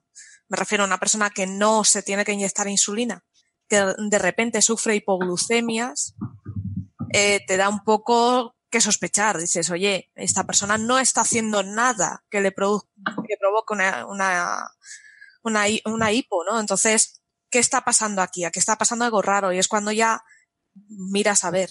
Sí, exacto. Y por ejemplo, en el caso del glucagonoma, eh, se, suele relacionar con una cosa que se llaman, eh, bueno, a ver, vamos a decirlo de otra forma que sea más fácil. Eh, normalmente las neoplasias, los cánceres, no solamente afectan de forma directa al tejido donde se encuentran, sino que a veces producen síndromes alrededor, en otros tejidos. Y en el caso del glucagonoma, produce una cosa que se llama eritema necrolítico migratorio, que bueno, pues se ve a nivel dermatológico. Es una alteración en la piel característica de este tipo de cáncer. Y este tipo de, síndromes son relativamente frecuentes en algunos tipos de cáncer y en concreto en este, en el glucagonoma, es pues digamos que muy específico. Está relacionado de forma estadísticamente muy significativa. Vale. Y entonces, ¿cuáles son las buenas noticias que hemos recibido? Pues las buenas noticias son que por primera vez se ha conseguido que haya una regresión, o sea, que desaparezca un cáncer en ratones en vivo. O sea, no es un tejido que se haya cultivado en laboratorio in vitro, sino en, ratones vivos. Y es la primera vez que se ha conseguido que, se, regrese un cáncer de páncreas en estas condiciones, que desaparezca. Porque hasta ahora, es lo que estábamos comentando, era tremendamente complejo. Hablando de los cánceres de páncreas malignos como puede ser este adenocarcinoma ductal, que es con el que se ha trabajado. En concreto, lo que se ha hecho, aunque ha sido con una N muy baja, como los estudios preliminares, donde no puedes coger y hacer un estudio con 2.000 ratones, evidentemente, lo que se ha hecho es probar a ver cómo, inhibiendo determinadas rutas, determinadas eh, relaciones entre pues, genes, moléculas y sus funciones, podemos llegar a controlar la malignidad de este, estos procesos, de estos tejidos, y por lo tanto evitar que acabe pues malignizando del todo ese adenocarcinoma ductal de páncreas, metastasizando o incluso que regrese. Lo que pasa es que no con todos los ratones en los que se ha probado ha habido unos resultados positivos. También es cierto que cuando se les ha hecho un análisis genético se ha visto que ha habido una gran diferencia genética entre ellos. A pesar de ser, en los dos casos, adenocarcinomas ductales de páncreas, cuando tú analizas el ADN de esas células y eliminas las variaciones que hay entre un individuo y otro, encuentras que hay hasta 2.000 genes de diferencia dentro de lo que suele relacionarse con esos tumores. Con lo que es bastante llamativo y hay que tener en cuenta que, bueno, pues los tumores son, como hemos dicho, un continuo donde las células funcionan mal. Pueden funcionar mal por muchísimos motivos distintos.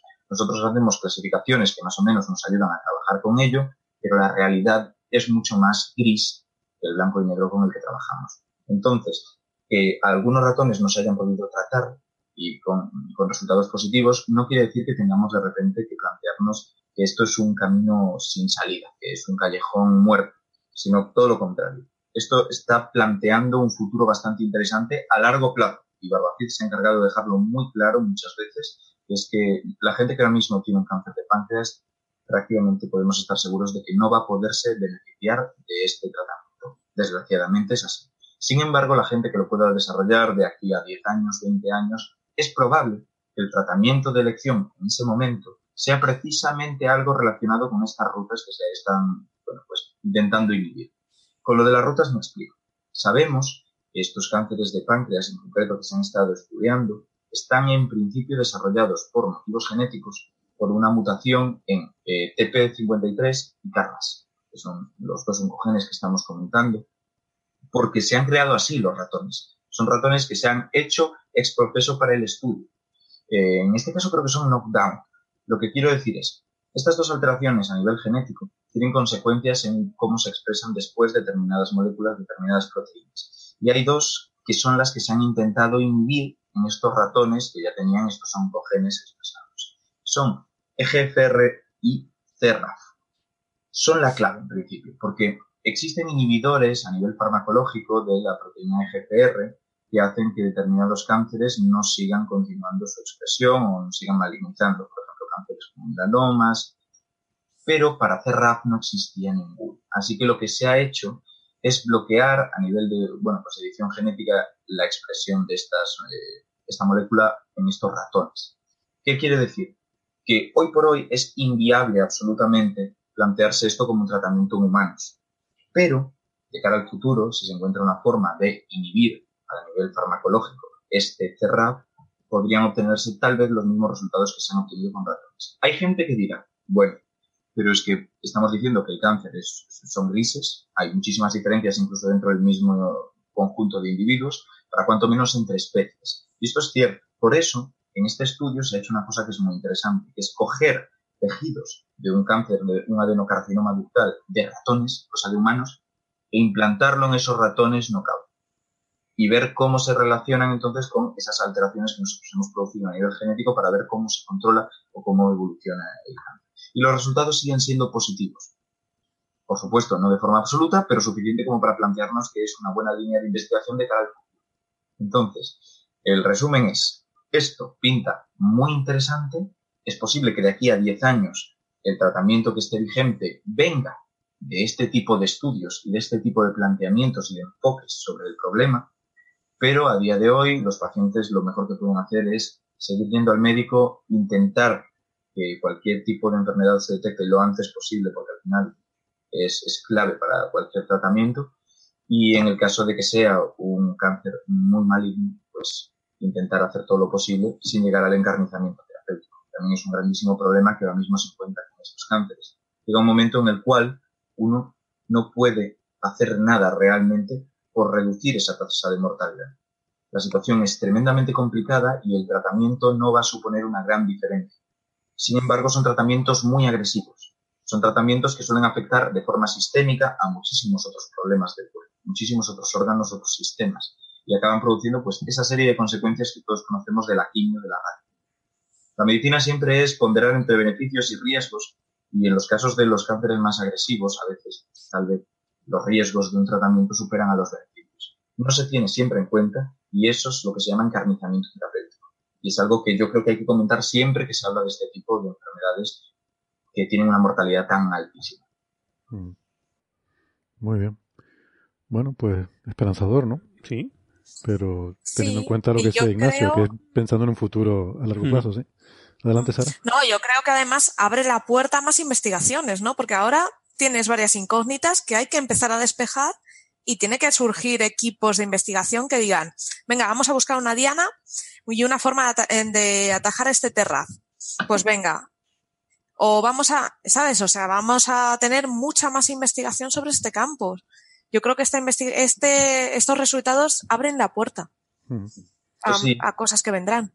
De hecho, em, este tipo de investigaciones que se realizan con un número muy controlado de ratones y que son antes de realmente trabajar con pacientes, suelen ser para eso, un tipo de estudio de este estilo es muy costoso, incluso con una pequeña cantidad de ratones. Y sabemos que precisamente pues las ayudas económicas en investigación son muy complejas de obtener y son, pues eso, como unicornios, así que hay que intentar racionarlas lo mejor posible. En este caso es una forma de decir, bueno, esta idea que he tenido, esta búsqueda, es tan loca como para no invertir en un estudio grande. Bueno, descubramoslo primero en una pequeña piscina, sin someternos a los peligros del mar abierto. Y es lo que se hace. Pequeño grupo de ratones, un estudio muy controlado. Si los resultados son positivos, como es este caso, se pueden plantear estudios más caros, de mayor tamaño, que corroboren lo que ha ocurrido aquí, que después, gracias a ellos, se puedan juntar varios estudios pequeños para hacer un metaanálisis. Al final es un trabajo de la comunidad entera. Y esto es un primer paso. Pero un primer paso, como digo, muy, muy interesante. También es cierto otra cosa. Casi siempre que hablamos aquí de nuevos estudios que salen de medicina, que consiguen un eco la prensa, son estudios de este estilo, estudios con pocos ratones, preliminares, y es normal, porque son las primeras buenas noticias que se encuentran en cualquier tipo de descubrimiento de cara al futuro, independientemente de que luego llegue a haber una verdadera revolución al respecto. Y es lógico que la prensa se haga eco de ellos. Lo triste es que no se haga eco de más noticias. Pero bueno, no es que la medicina siempre esté trabajando con pequeños números y con ideas de futuro. Es que al final lo que escuchamos es lo que más interesa en un primer momento dado. Y la primera vez que de repente se grita, oye, el cáncer en ratones, el cáncer, el adenocarcinoma ductal de páncreas en ratones, ha conseguido ser controlado e incluso que desaparezca en algunos individuos. Eso evidentemente se abre camino a cualquier tipo.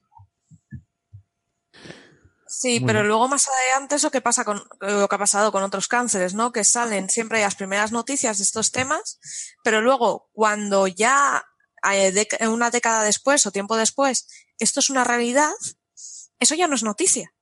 Y por ejemplo tenemos cánceres como el cáncer de mama que hoy en día tiene una tasa de curación enorme y, y, mucha gente no lo sabe. Ah. No lo sabe porque ya no es noticia. Pero eso es verdad, nos acostumbramos a lo bueno siempre. Y en el caso del cáncer de, mama es muy interesante porque realmente suele ser relativamente... A ver, vamos a, para entenderlo. Eh, a nivel histórico, la medicina no siempre se ha basado en, las causas anatómicas de la enfermedad, pero sí que es verdad que hubo un momento en el cual se intentaron encontrar todas las causas posibles anatómicas de cualquier enfermedad. Y en el caso del cáncer de mama era relativamente fácil porque se producen abultamientos en los casos más extremos y es evidentemente mucho más visible al exterior que un cáncer de estómago. pues a no ser que esté muy avanzado y haya metastatizado, bueno, o se produzca una cosa que es el nódulo de la hermana María José, que es una cosa muy concreta que se produce en el ombligo, no vas a verlo de forma externa. Pero el cáncer de mama sí, lo cual significa que fue de los primeros que se empezó a tratar con cirugía, intentando eliminar esa causa anatómica del cáncer. Era una cirugía tremendamente agresiva, en la cual no solamente se quitaba el cáncer, sino la mama e incluso los músculos pectorales e incluso a veces parte de las costillas, sin que estuvieran invadidas. Se intentaba quitar cuanto más mejor. A lo largo del tiempo descubrimos que eso no era buena idea, porque por mucho que es verdad, estabas más seguro de haber eliminado todo el cáncer, estabas haciendo un verdadero destrozo. Las consecuencias de una operación tan agresiva también aumentaban la mortalidad con lo que podíamos reducirla cuanto más estrictamente mm, limitada fuera esa operación, esa resección. A lo largo del tiempo hemos llegado a hacerlo de una manera que es tremendamente científica, que es podemos saber hasta qué punto ha invadido los ganglios, mirando el ganglio centinela, el primer ganglio linfático que se conecta con la zona del tumor. Si ese está, está, está afectado por células neoplásicas, células tumorales, se extirpará toda la cadena de ganglios de esa axila. Si no, solamente quitas el tumor con determinado margen alrededor de él. O sea, hemos avanzado mucho incluso con la cirugía, pero ya no lo valoramos. Y sin embargo, bueno, pues tenemos que entender que al final la percepción social de las enfermedades está tremendamente condicionada por determinados motivos que son más políticos, económicos, sociales que científicos. En el caso del cáncer de mama, por motivos que están muy bien por un lado y por otro, pues no son del todo objetivos, se le ha dado muchísimo conocimiento en los se ha hablado mucho de él y tenemos que estar agradecidos a ello de que el cáncer de mama ahora mismo esté tan difundido a nivel de la conciencia social, se detecte tanto a nivel precoz y se pueda tratar de una forma tan correcta. Pero no tenemos que olvidar que hay otra serie de cánceres que también son muy graves, que tienen una gran tasa de aparición, una gran incidencia en la población y que por lo tanto también tenemos que investigar. cáncer de próstata, por ejemplo, que es relativamente frecuente, no se habla tanto de él y es bastante interesante. Gracias a que ahora se está empezando a investigar, cada vez descubrimos nuevas formas de tratarlo, no solamente resecar la próstata entera, sino incluso con fármacos que ya se están utilizando. Entonces, al final eh, tenemos que entender una cosa que yo he dicho muchas veces en charlas, es que la ciencia, por muy objetiva que nos parezca, al final está condicionada por una ideología de su momento, en cuanto a que se invierte en lo que la sociedad o los políticos consideran oportuno y se avanza, por lo tanto, en ese camino, en ese hilo de investigación más rápido que en otros. La realidad científica no es la misma en todos los campos, las áreas. La medicina zonas que no han parecido interesantes y que están pues mucho menos desarrolladas. Y yo creo que es algo que hay que tener en cuenta. Y en el caso del cáncer de páncreas ha pasado un poco parecido. Es un cáncer muy poco frecuente, pero tremendamente mortal. Y al final, cuando una empresa se plantea empezar a buscar un fármaco para tratar o inhibir determinado marcador tumoral que se relaciona con el desarrollo de este cáncer, busca que pueda tener un regreso económico, un retorno de lo que haya invertido en su investigación. Y eso en este tipo de enfermedades es difícil, Por lo que realmente que aparezca un hilo como este de investigación, como el que nos plantea aquí el equipo del doctor Barbacid, es tremendamente esperanzador, porque es posible que el tipo de fármacos y terapias que se utilicen para esto no sean solo para este cáncer, sino que sean transversales y que por lo tanto el retorno sea mucho más fácil. Eso es, y sobre todo eso, que haya más interés en ellos, porque cuanto más minoritaria esa enfermedad, más olvidada está, por desgracia. Perfecto, pues como solemos decir, las noticias de la ciencia suelen ser buenas noticias. Eh, nada, pues seguiremos atentos. Muchas gracias, Ignacio, por eh, dedicarnos este ratito. Eh, sé que anda súper liado. ¿Qué tal bueno, el evento? En realidad estoy relajado ahora. Sí, ahora, ¿no? Ya, ya estás más tranquilo, ¿no? Exacto. ¿Qué tal estuvo el, el, evento? Pues muy bien, la verdad. Fue, fue un grandísimo éxito. El primer día, en el primer bloque de charlas, ya éramos trending topic, lo cual nos sorprendió un montón. Y vamos a ponernos de terceros de trending topic a lo largo del día. Ajá. Eh, se llenó la sala, los ponentes, vamos, gente fantástica a nivel profesional, de calidad humana y de todo. Y yo no podría estar más contento.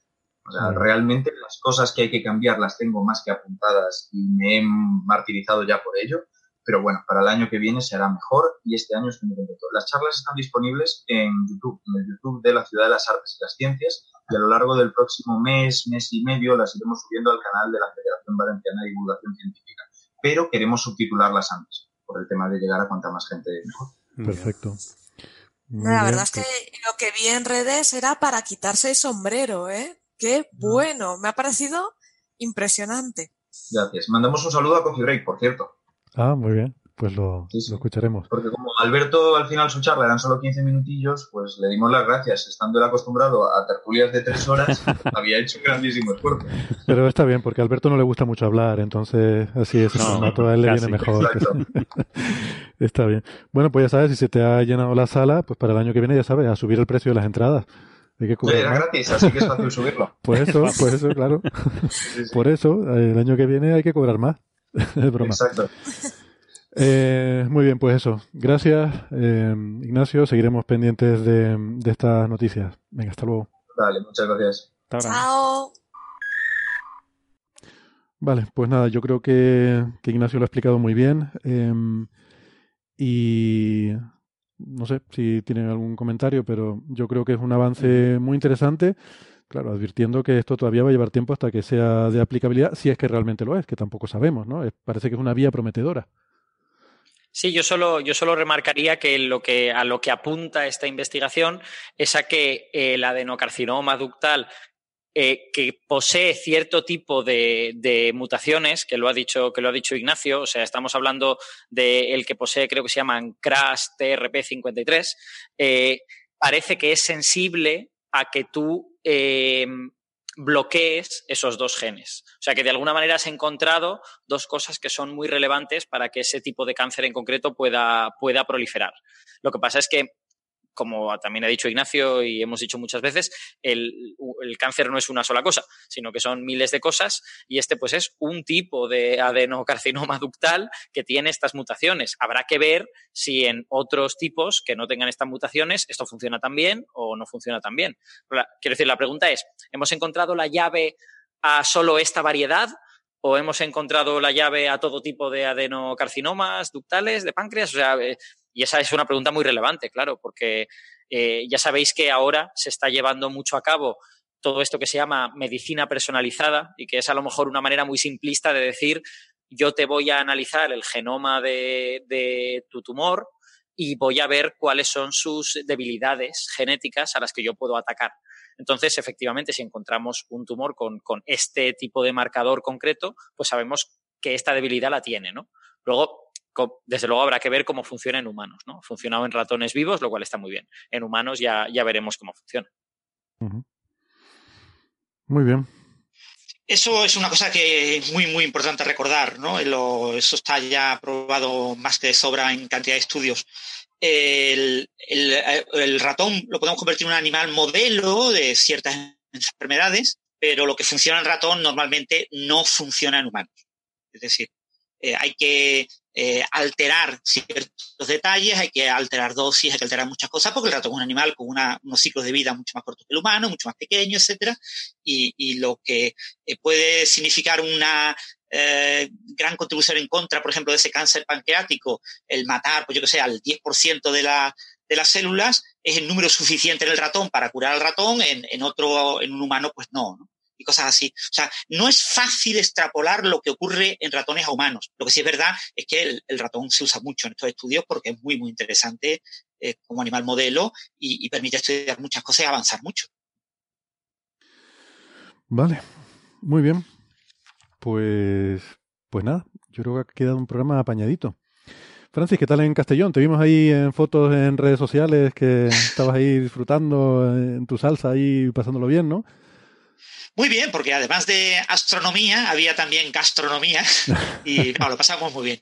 Eh, eh, yo me lo pasé muy bien. El, el, evento es lo que es, un evento pequeñito. La primera charla, la de Ángel, estuvo muy bien, una charla histórica sobre eh, las misiones Apolo y él nos presentó un poco fotos poco conocidas de las misiones Apolo, como curiosidades, como anécdotas, y estuvo muy bien, ¿no? Algunas de las fotos yo las había visto, pero muchas de ellas no las había visto y, y resultaban curiosas. ¿no?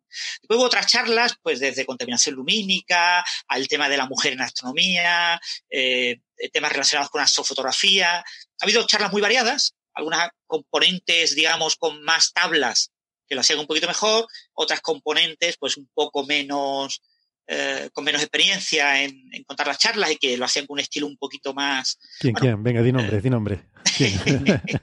Pero bueno, en cualquier caso, el, eso, mucho astrónomo aficionado. Y, estuvo bien, yo, me lo pasé muy bien y muy agradable todo, ¿no? Yo, sobre la marcha me pidieron que hablara del agujero negro, eh, de la nueva imagen de M87 eh, estrella, ¿no? De, de o como se diga en hawaiano. Uh -huh. Y preparé y, sobre claro, la marcha. Te, te, pillaron porque no, no, lo tenías preparado y te pillaron, claro, sin, sin preparar nada. Claro. Entonces empezaron a surgir por una serie de comentarios, no sé qué, y al final todo el mundo quería que yo contara algo y dije, bueno, si voy a hablar del Big Bang, ¿cómo meto yo el agujero negro? Pues una charla aparte. Y preparé una charla de una media hora, 40 minutos sobre el agujero negro y después me pidieron, les di como la primera media hora de la charla del agujero negro, del Big Bang, que yo ya había decidido cortar en cierto lugar para que más o menos fuera una hora. Me dijeron, no, no, tú continúa, continúa hasta el final y estuve como una hora y media larga eh, de charla y la gente lo disfrutó, poquita gente se fue de la sala y, y, hubo un buen turno de preguntas. La gente yo creo que disfrutó bastante de, de la charla y el evento en general bien. Eh, vimos una mancha solar, por cierto, con un punto brillante en medio, que los que allí hacen astronomía solar, astrónomos aficionados solares, dijeron que era muy excepcional, que era algo muy raro ver un punto brillante y fue como un punto brillante en medio de la mancha que después le aparecieron como dos puntitos brillantes al lado, y parecía como un pequeño rosario de puntos brillantes, y acabó resultando, yo tengo mala vista, como una línea, como que dividía, como un ojo, ¿no? De gato, que dividía la mancha solar. A mí me resultó muy curioso. Un puente Pasa de que, luz. claro, puente de de luz montar... sí. Viste aparecer un puente de luz en directo. Mm. vale, vale. Y lo dice Es esto como si posible fuese una que- cosa que todos los posible días. No, es, No, es conocido, no, pero, pero es muy chulo verlo. Es muy posible que- chulo, sí. que nosotros en Valencia viéramos la misma mancha solar. Porque el, claro. el domingo. el- Obviamente, es la única, ¿no? Que yo estaba pensando que... el, el sábado, el- es que quiero decir, yo no sé nada de manchas solares ni de cómo Sí. de rápido Pero evoluciona espera, esto. pero espera, El espera, sábado- pero espera un momento, Alberto, déjame hacerlo bien, pues si no va, va a quedar un poco mal. Y Alberto, ¿qué tal tú en Valencia en el evento este de OVNIOS con, con Ignacio que te invitaron ahí a, a estar? Lo, lo tenía No, pensado, evento- ¿eh? Lo- De el- verdad que lo tenía pensado, pero es que Alberto se me adelantó.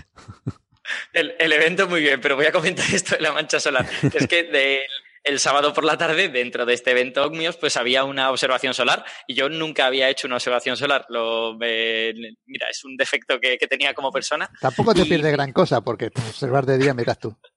Oye, mucho más cómodo, ¿eh? Sí, de luego. ¿Dónde va a ¿Cómo se parar? cortaba el micrófono, Carlos? A ver, Eso es una buena bolsa en la cabeza de Bernabé. Y eh, pues eso, vimos que había una mancha solar muy grande en el Sol. Yo no me di cuenta de que tuviese cosas brillantes dentro, pero claro, es que es la primera mancha solar que veía en un telescopio. Entonces, a, bueno, lo, a lo tampoco mejor nadie la me- viste, a lo mejor la viste antes de que apareciera el puente de luz. Sí, yo la vi el sábado por la tarde. Nosotros lo vimos por la mañana, el sábado por la mañana. Nosotros lo vimos, eh, la, la observación era desde las 12 de la mañana a la 1 de la tarde, hora peninsular. Bueno, pues Sí, todo, nosotros eso, lo vimos a las 7 pasadas, siete y media, 8 de la tarde. todo eso está eh, seguramente en el archivo de, de los datos de, por ejemplo, del SDO, el Solar Dynamics Observatory. Podemos ir a la página web y ver los datos de ese día. Así Exactamente. que- Yo qui- quise buscarlos allí en eso, pero el- esa misma mañana lo que había eran los datos del día anterior, quiero recordar, por fechas y horas. Y Bueno, había que esperar hay unas muchos- horas para verlo y al final no lo he visto. Hay muchos interfaces web que tienen que, que te dan acceso a los datos y no todos actualizan la información al mismo ritmo. Entonces, según cuál hayas accedido, puede que tenga información más antigua o más actualizada. Pero bueno, lo buscamos y lo ponemos en el, en el blog con las referencias del programa. Puede estar bonito, el, el ya os digo, el, la gente que era allí aficionada, porque allí tuvimos como cinco telescopios solares, ¿eh? Cada uno veían el sol más grande, otro más pequeño, uno en la, eh, con un filtro H-alfa estos. Y, y la verdad es que, bueno, lo pasamos bien, era agradable. Además nos pusieron una mistela para acompañar las observaciones solares, que, que espero que no influyera en nuestra visión. Siempre se ven yo más cosas. con el Dilata, dilata la la foto, pero pupila. no. Sí. Yo intenté con el móvil sacar la foto, pero no pude, pero en uno de los telescopios, que era el que más ampliaba la mancha, eh, varios pudieron poner el móvil y hacer la foto, ¿no? Sí, la- para los que no sepan lo que es una mistela, no, no sé si eso es universal. Aquí en la comunidad valenciana es muy conocida, es una especie de licor dulce que yo creo que se hace con uvas, ¿no? Debe de ser una especie de vino dulce o algo por el estilo, que se usa de postre muy a menudo, así como eh, cosa para terminar una comida. Y bueno, eh, La observación fue acompañada de mistela, había un par de botellas y yo tomé un par de traguitos, como Así chupitos. salen pero luego los, los, los papers en Nature, claro. Así salen. Y bueno, nada, el evento, el evento en Valencia la verdad es que estuvo muy bien. Fue la, fue la primera vez que se hacía una cosa de, de este tipo en Valencia, de juntar a muchos divulgadores para estar un par de días haciendo divulgación de varios temas y tal y cual. Eh, yo creo que la gente que vino se lo pasó muy bien. Tuvimos, yo tengo la pequeña espinita clavada de que nunca se llegó a llenar, estuvimos siempre en tres cuartos de entrada, eh, a pesar de que las solicitudes de, invitaciones habían sido muchísimas, pero como los que quedaban más allá del cupo les decían que, habían quedado en lista de espera, pues hubo mucha gente que entiendo que no se animó, que no se animó a venir. Pero bueno, tuvimos buena entrada, la gente se lo pasó bien. Eh, yo creo que las charlas gustaron. Yo di una charla sobre ciertos aspectos de la física cuántica, o mejor dicho, eh, qué chips has de cambiar para pasar de tu intuición de física clásica a tener un poquito más de intuición en, en física cuántica. A la gente también, también le gustó, se, se quedaron contentos. Eh, y yo creo que el evento estuvo muy bien, la verdad. La, la charla de, de José Luis Crespo de, de Quantum Fracture fue estupenda. El otro Crespo, Ignacio Crespo, eh, presentando el evento, estuvo fantástico también porque es un showman. Hicimos una mesa redonda que tuvo bastante éxito, eh, a pesar, fíjate, yo la veo y la recuerdo ahora y digo, pero si de ciencia no hablamos casi. Porque el, concepto, el concepto de la mesa redonda era, eh, la Tierra se va a destruir. Y hay que decidir a qué científico metes en la nave espacial para que vaya al hábitat marciano a ayudar. Entonces está un físico que era yo, había una biotecnóloga, una psicóloga y un matemático que, y que, bueno, todos nos conocíamos y tal, y entonces hubo pues muchas risas. Digamos que estuvimos pegándonos en la cabeza los unos a los otros, el público encima nos animó, a mí me animó a que hiciera chistes de otras disciplinas científicas, entonces hice chistes de químicos y de ingenieros, eh, algunos se lo dediqué a amigos ingenieros del público y la, y la gente se quedó muy contenta, la verdad es que estuvo muy divertido, nos lo Pues no, pasamos veo, muy no bien. veo- no- no veo la disyuntiva, obviamente tiene que ir la biotecnóloga. Porque me dirás tú el matemático que hace, me dirás tú el físico para qué. Yo, yo quiero recordar que el, el Twitter de Bernabé es arroba Norgal, el de Alberto es arroba Ciencia Brújula, y que yo no los conozco de nada, ni sé de qué está hablando. Y que aquí... Y, y Alberto, Alberto, ¿las charlas están ya disponibles en vídeo en YouTube o van a hacerlo próximamente? Las charlas están ya en bloques, es decir, no separadas cada charla por separado, en el canal de YouTube de la Ciudad de las Artes y las Ciencias de, Valencia. Pero la Federación Valenciana de Divulgación Científica las va a coger y las va a cortar y las va a subir por separado en los próximos días. Eh, además, subtituladas para, para, para la gente que, pues, que no pueda oír y las pueda ver así mejor.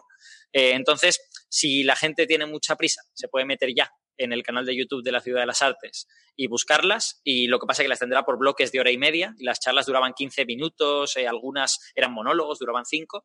Eh, Súper recomendable el monólogo de Lidia Monzó, por ejemplo. Súper recomendable la charla de José Luis Crespo, Quantum Fracture, sobre qué es una teoría y cómo las grandes teorías de la física entran dentro unas de otras, ¿no? Eh, le- esa también, también estuvo muy bien. Eh, no sé, muchas, muchas charlas muy recomendables, la verdad. Y todas cortitas y ninguna cansa. Así que, que si la gente que lo busque y que se ponga con ellas. Las charlas del evento de Castellón se supone que las grabaron en vídeo, pero las emitirán próximamente. No tenían fecha, no me supieron decir en qué fecha la podrán tener disponible. ¿no? Bueno, toda esa información la iremos compartiendo en redes sociales. Eh, y nada, con este toque lúdico festivo, pues está bien para eh, recordar ya como en la despedida que ya hemos cumplido cuatro años, ya tenemos más de cuatro años, así que la enhorabuena de nuevo a todo el equipo, a los que están aquí, gracias, y a los que hoy no han venido y están ahora mismo como oyentes. Así que gracias a todos. eh, Y a los muchos oyentes por, aguantarnos. Bueno, eso sobre todo. Sobre todo. Eso sobre todo. Sí, pero porque nosotros gracias no nos las merecemos. Y créeme que es lo que digo cuando digo que no nos las merecemos. No, la verdad es que no. Eh, y que, que nada, momentos, algunos momentos hasta dramáticos, ¿no? Yo me estoy acordando ahora de uno, Carlos, Es verdad. que es yo creo que tú te acuerdas también. Sí, Sobre sí. todo tú te acordarás más porque yo no estaba ese día. Sí, sí, es que se rompió un poco el ordenador. ¿no? Se rompió el ordenador. Donde se estaba grabando. donde el- estaba grabando. Después de haberse grabado el programa. Y Ah, esto no lo que- sabe la gente. Vamos a contar, vamos a contar una historieta de. Ay, yo que de pensé que se tiempo. pegado entre ustedes. Y dramático, no estaba yo, que no me enteré. No, Ah, no, no esa estaba, no ya, no, porquería no, más no. grande. Eso no. Y ese jamás. Hombre, vamos. Se eh, perdió parte del programa. Se perdió media hora de programa. Media hora. Oh, qué tragedia más grande, Dios mío. Un programa de divulgación científica. Esto no lo sabe la gente. Y, en- entonces duraba una, un- era un horario adecuado, no la locura de tres horas, era hora y media. Era hora y media. Claro, si, si siguiera durando cinco horas Claro. y media como ahora, pues se pierde media hora, no pasa no nada. pasa nada. sí, quedó, quedó una hora que pudimos Quedó rescatar y la otra media hora se perdió. Pero ¿quién, ¿quién hablaba en ese programa? Porque a lo mejor sí Y valía la pena rescatar. No lo voy a decir, pues entonces sabría quiénes son, porque eran invitados que no eran habituales. Era gente de ah, vale, vale. Y los convencimos para que volvieran al día siguiente por la mañana y volvieran a repetirlo y lo Sí, hicieron. sí, lo hicieron. La verdad es que deberíamos decir quiénes son, porque da, Sí. un poco de pena, pero es que no, es que tampoco quiero que se sepa. Eso Total. son cosas, No se nota. Son cosas Hombre, hay que no agradecerles la labor que hicieron, ¿no? Ellos lo Sí. saben, pero Dios lo sabe. Ellos saben quiénes son. Sí. Él y ella. Él y ella son amigos muy cercanos. Sí, sí, sí. Y estuvo, estuvo genial porque, o sea, a ver, el volver y repetir media hora de conversación, claro, no repetir, pues ya no salió igual, evidentemente. Partimos del mismo punto para que no se notara, pero luego Me estás diciendo que todo lo que yo oigo cuando pongo el podcast es falso. es todo mentira. Es todo Ah, Dios mentira. A ti te mío. simulamos con un- inteligencia Y artificial. de hecho, hace poco, bueno, eso fue en la prehistoria, pero hace poco, con toda la sofisticación que tenemos ahora, eh, en un episodio reciente, y tampoco voy a decir cuál, tuvimos, rozamos la, la tragedia. Sí. ¿Se acuerdan? Yo estuve ahí, yo estuve ahí. Tú estuviste y Francis también. Y bueno, no, no voy a dar más pistas, pero hace poco eh, hubo un episodio en el que se me olvidó. Voy a decir que fue cuando hicimos la pausa para despedir a las radios. Yo puse una pausa en la grabadora para hacer una pausita, ir al baño, lo que sea. Y luego no le di después al botón de grabar. Y me di cuenta después de media hora. Pero por suerte hay un backup. Eh, estamos grabando por dos formas distintas, pero tiene menos calidad el backup. Entonces hay un episodio en el que después de la pausa de las radios empeora la calidad. Pues a ver si lo audio. detectan. Podemos hacer un concurso. Que nuestra presidenta del club de fans de Ferchiti Se lo proponemos para el próximo concurso, ¿no? para el que lo acierte, premio. Averiguar cuál fue el caso. Es, realmente es más sutil. No es que me olvidara fácil, de darle al botón. No, a ver, en mi defensa, debo decir que yo considero que es un fallo de diseño del aparato este, Sí, de la grabadora, digo, que está no, muy bien. Es el aparato, sí. No, pero escucha. A ver, es un fallo mío. A Pero, ver, a ver, a ver. Explícame, explícame, pero, no es tan, pero no es tan fallo como olvidarme darle al botón. Lo que pasa es que le di al botón que no era. ¿Vale? Vamos a ver. A ver, Uno pensaría. mirando los botones Malditos aquí. aparatos que no solo tienen un botón. No, Sí, Yo estoy mirando el aparato aquí a ver cómo demonios fue, cuál, a qué botón había que darle. Déjame que me explique y entonces me dicen si el fallo es mío o no. Eh, bueno, que sí, el fallo es mío, lo admito. Pero, pero díganme si no, algún ingeniero no hay que, no hay que meterlo en, en- en un cuarto oscuro una semana por esto. Eh, resulta que la cosa está grabando. Tú le das al botón de pausa, ¿vale? Entonces se pone en pausa, ¿vale? A la vuelta, para volver a grabar, tú le vuelves a dar a pausa para que continúe grabando. Vale, hasta hasta ahí todo bien. Perfecto. La cuestión es, ¿qué pasa si en vez de darle al botón de pausa, le das al botón de grabar? ¿Qué debería hacer el aparato? ¿Qué pensarías tú que un aparato que está en pausa, si le das al botón de grabar, qué tendría que hacer? graba. Lo mismo que hace el Airbus este cuando estás aterrizando. Retard, retard, retard. ¿Qué? No Pero entiendo. Héctor, cuando tú estás grabando con el botón de grabar y vuelves a dar al botón de grabar, ¿se corta la grabación? No, no, no hace nada. Pero si lo tienes en pausa, si está la grabación pausada y le vuelves a dar al botón de grabar, se para, pasa a stop. A ver, para mí es un fallo de diseño. Eso fue lo que me pasó. En vez de darle al botón de pausa para reanudar la grabación, quitar la pausa y reanudar la grabación, le di al botón de grabar y se paró. Creo, creo que es eso. Luego lo voy a comprobar a ver. En fin. Bueno, no sé, yo. Cosas que Sí, pasan. puede ser un fallo de diseño. De este tipo de cosas, el- habrá alguien que dirá que es un acierto, ¿no? Sí. Eh, nunca se sabe. It's not a bug, it's a feature. Pues yo, yo me, me mantengo en lo que he dicho antes, lo que te dice el Airbus cuando estás aterrizando. Hmm. ¿Qué te dice el Airbus cuando estás aterrizando? Yo es que no lo sé. No sabes ¿Te que eh, sí, no, te está diciendo. eh, te dice eso precisamente, repite retard tres veces. Retard. Sí, creo que significa otra cosa además de. de- de- Pero este no es el que no dejan volar porque... No, no, ese, son, ese es el Boeing. Es el Boeing Ah, es un Boeing. 737. Ah, El vale. El, el- el Airbus lo que pasa es que cuando tú estás aterrizando y estás cerca ya del suelo, te das, una, te das un aviso. Y el aviso es repetir tres veces retard. Que parece que te está insultando. Está insultando al piloto porque no estás aterrizando bien. Imbécil. Pues no sé. Levanta el morro. No, pero creo que, que tiene otro significado la palabra, eh, algo así como re- que tiene que retraer no sé qué cosa o algo de eso que no se olvide, Que no o que levante, no sé qué, que- algo que tiene que subir. No me preguntes qué, porque yo piloto no soy, gracias a Dios. Bueno, gracias a la gente, Gracias- gracias a todo el mundo. Al por- pasaje, menos el mal. pasaje lo agradece. todo el mundo lo agradece. realmente. Vas ahí, me- imagínese la presentación. Hoy el capitán de este vuelo es el capitán Bernabé Cedrés, y que es un honor que no merece. Y que, que Es digo un título que no merece. cuando digo que sé que no. Bueno, Oye, bueno. yo estoy mirando todo esto, no estamos grabando. O sea, yo- Venga, yo vamos pensaba que nos habíamos despedido hace Ah, no media habías hora dado el botón de grabar. y resulta que estamos, estamos grabando había dado el todavía. botón de grabar y no pausa. Pero no habrá nadie Oye, yo ya, quiero, ¿no? yo, yo quiero recordar una batallita de Coffee Break también. Ay, Tira, tira. Que además Carlos se acuerda. A ver, acuérdate de aquel día. No, no, que aquello no lo solo cuentes. tres. Alberto, Sí, aqu- sí, aquello sí. no lo cuentes. ¿Qué, qué vas a contar? No, pero que es algo público y notorio. O sea, quiero decir, ¿El es un, aquel día que éramos solo tres es para el coffee break y resulta que grabábamos el jueves y yo el miércoles me acuesto con un poco de dolor de garganta Ah, y me sí, levanto sí. con cero voz.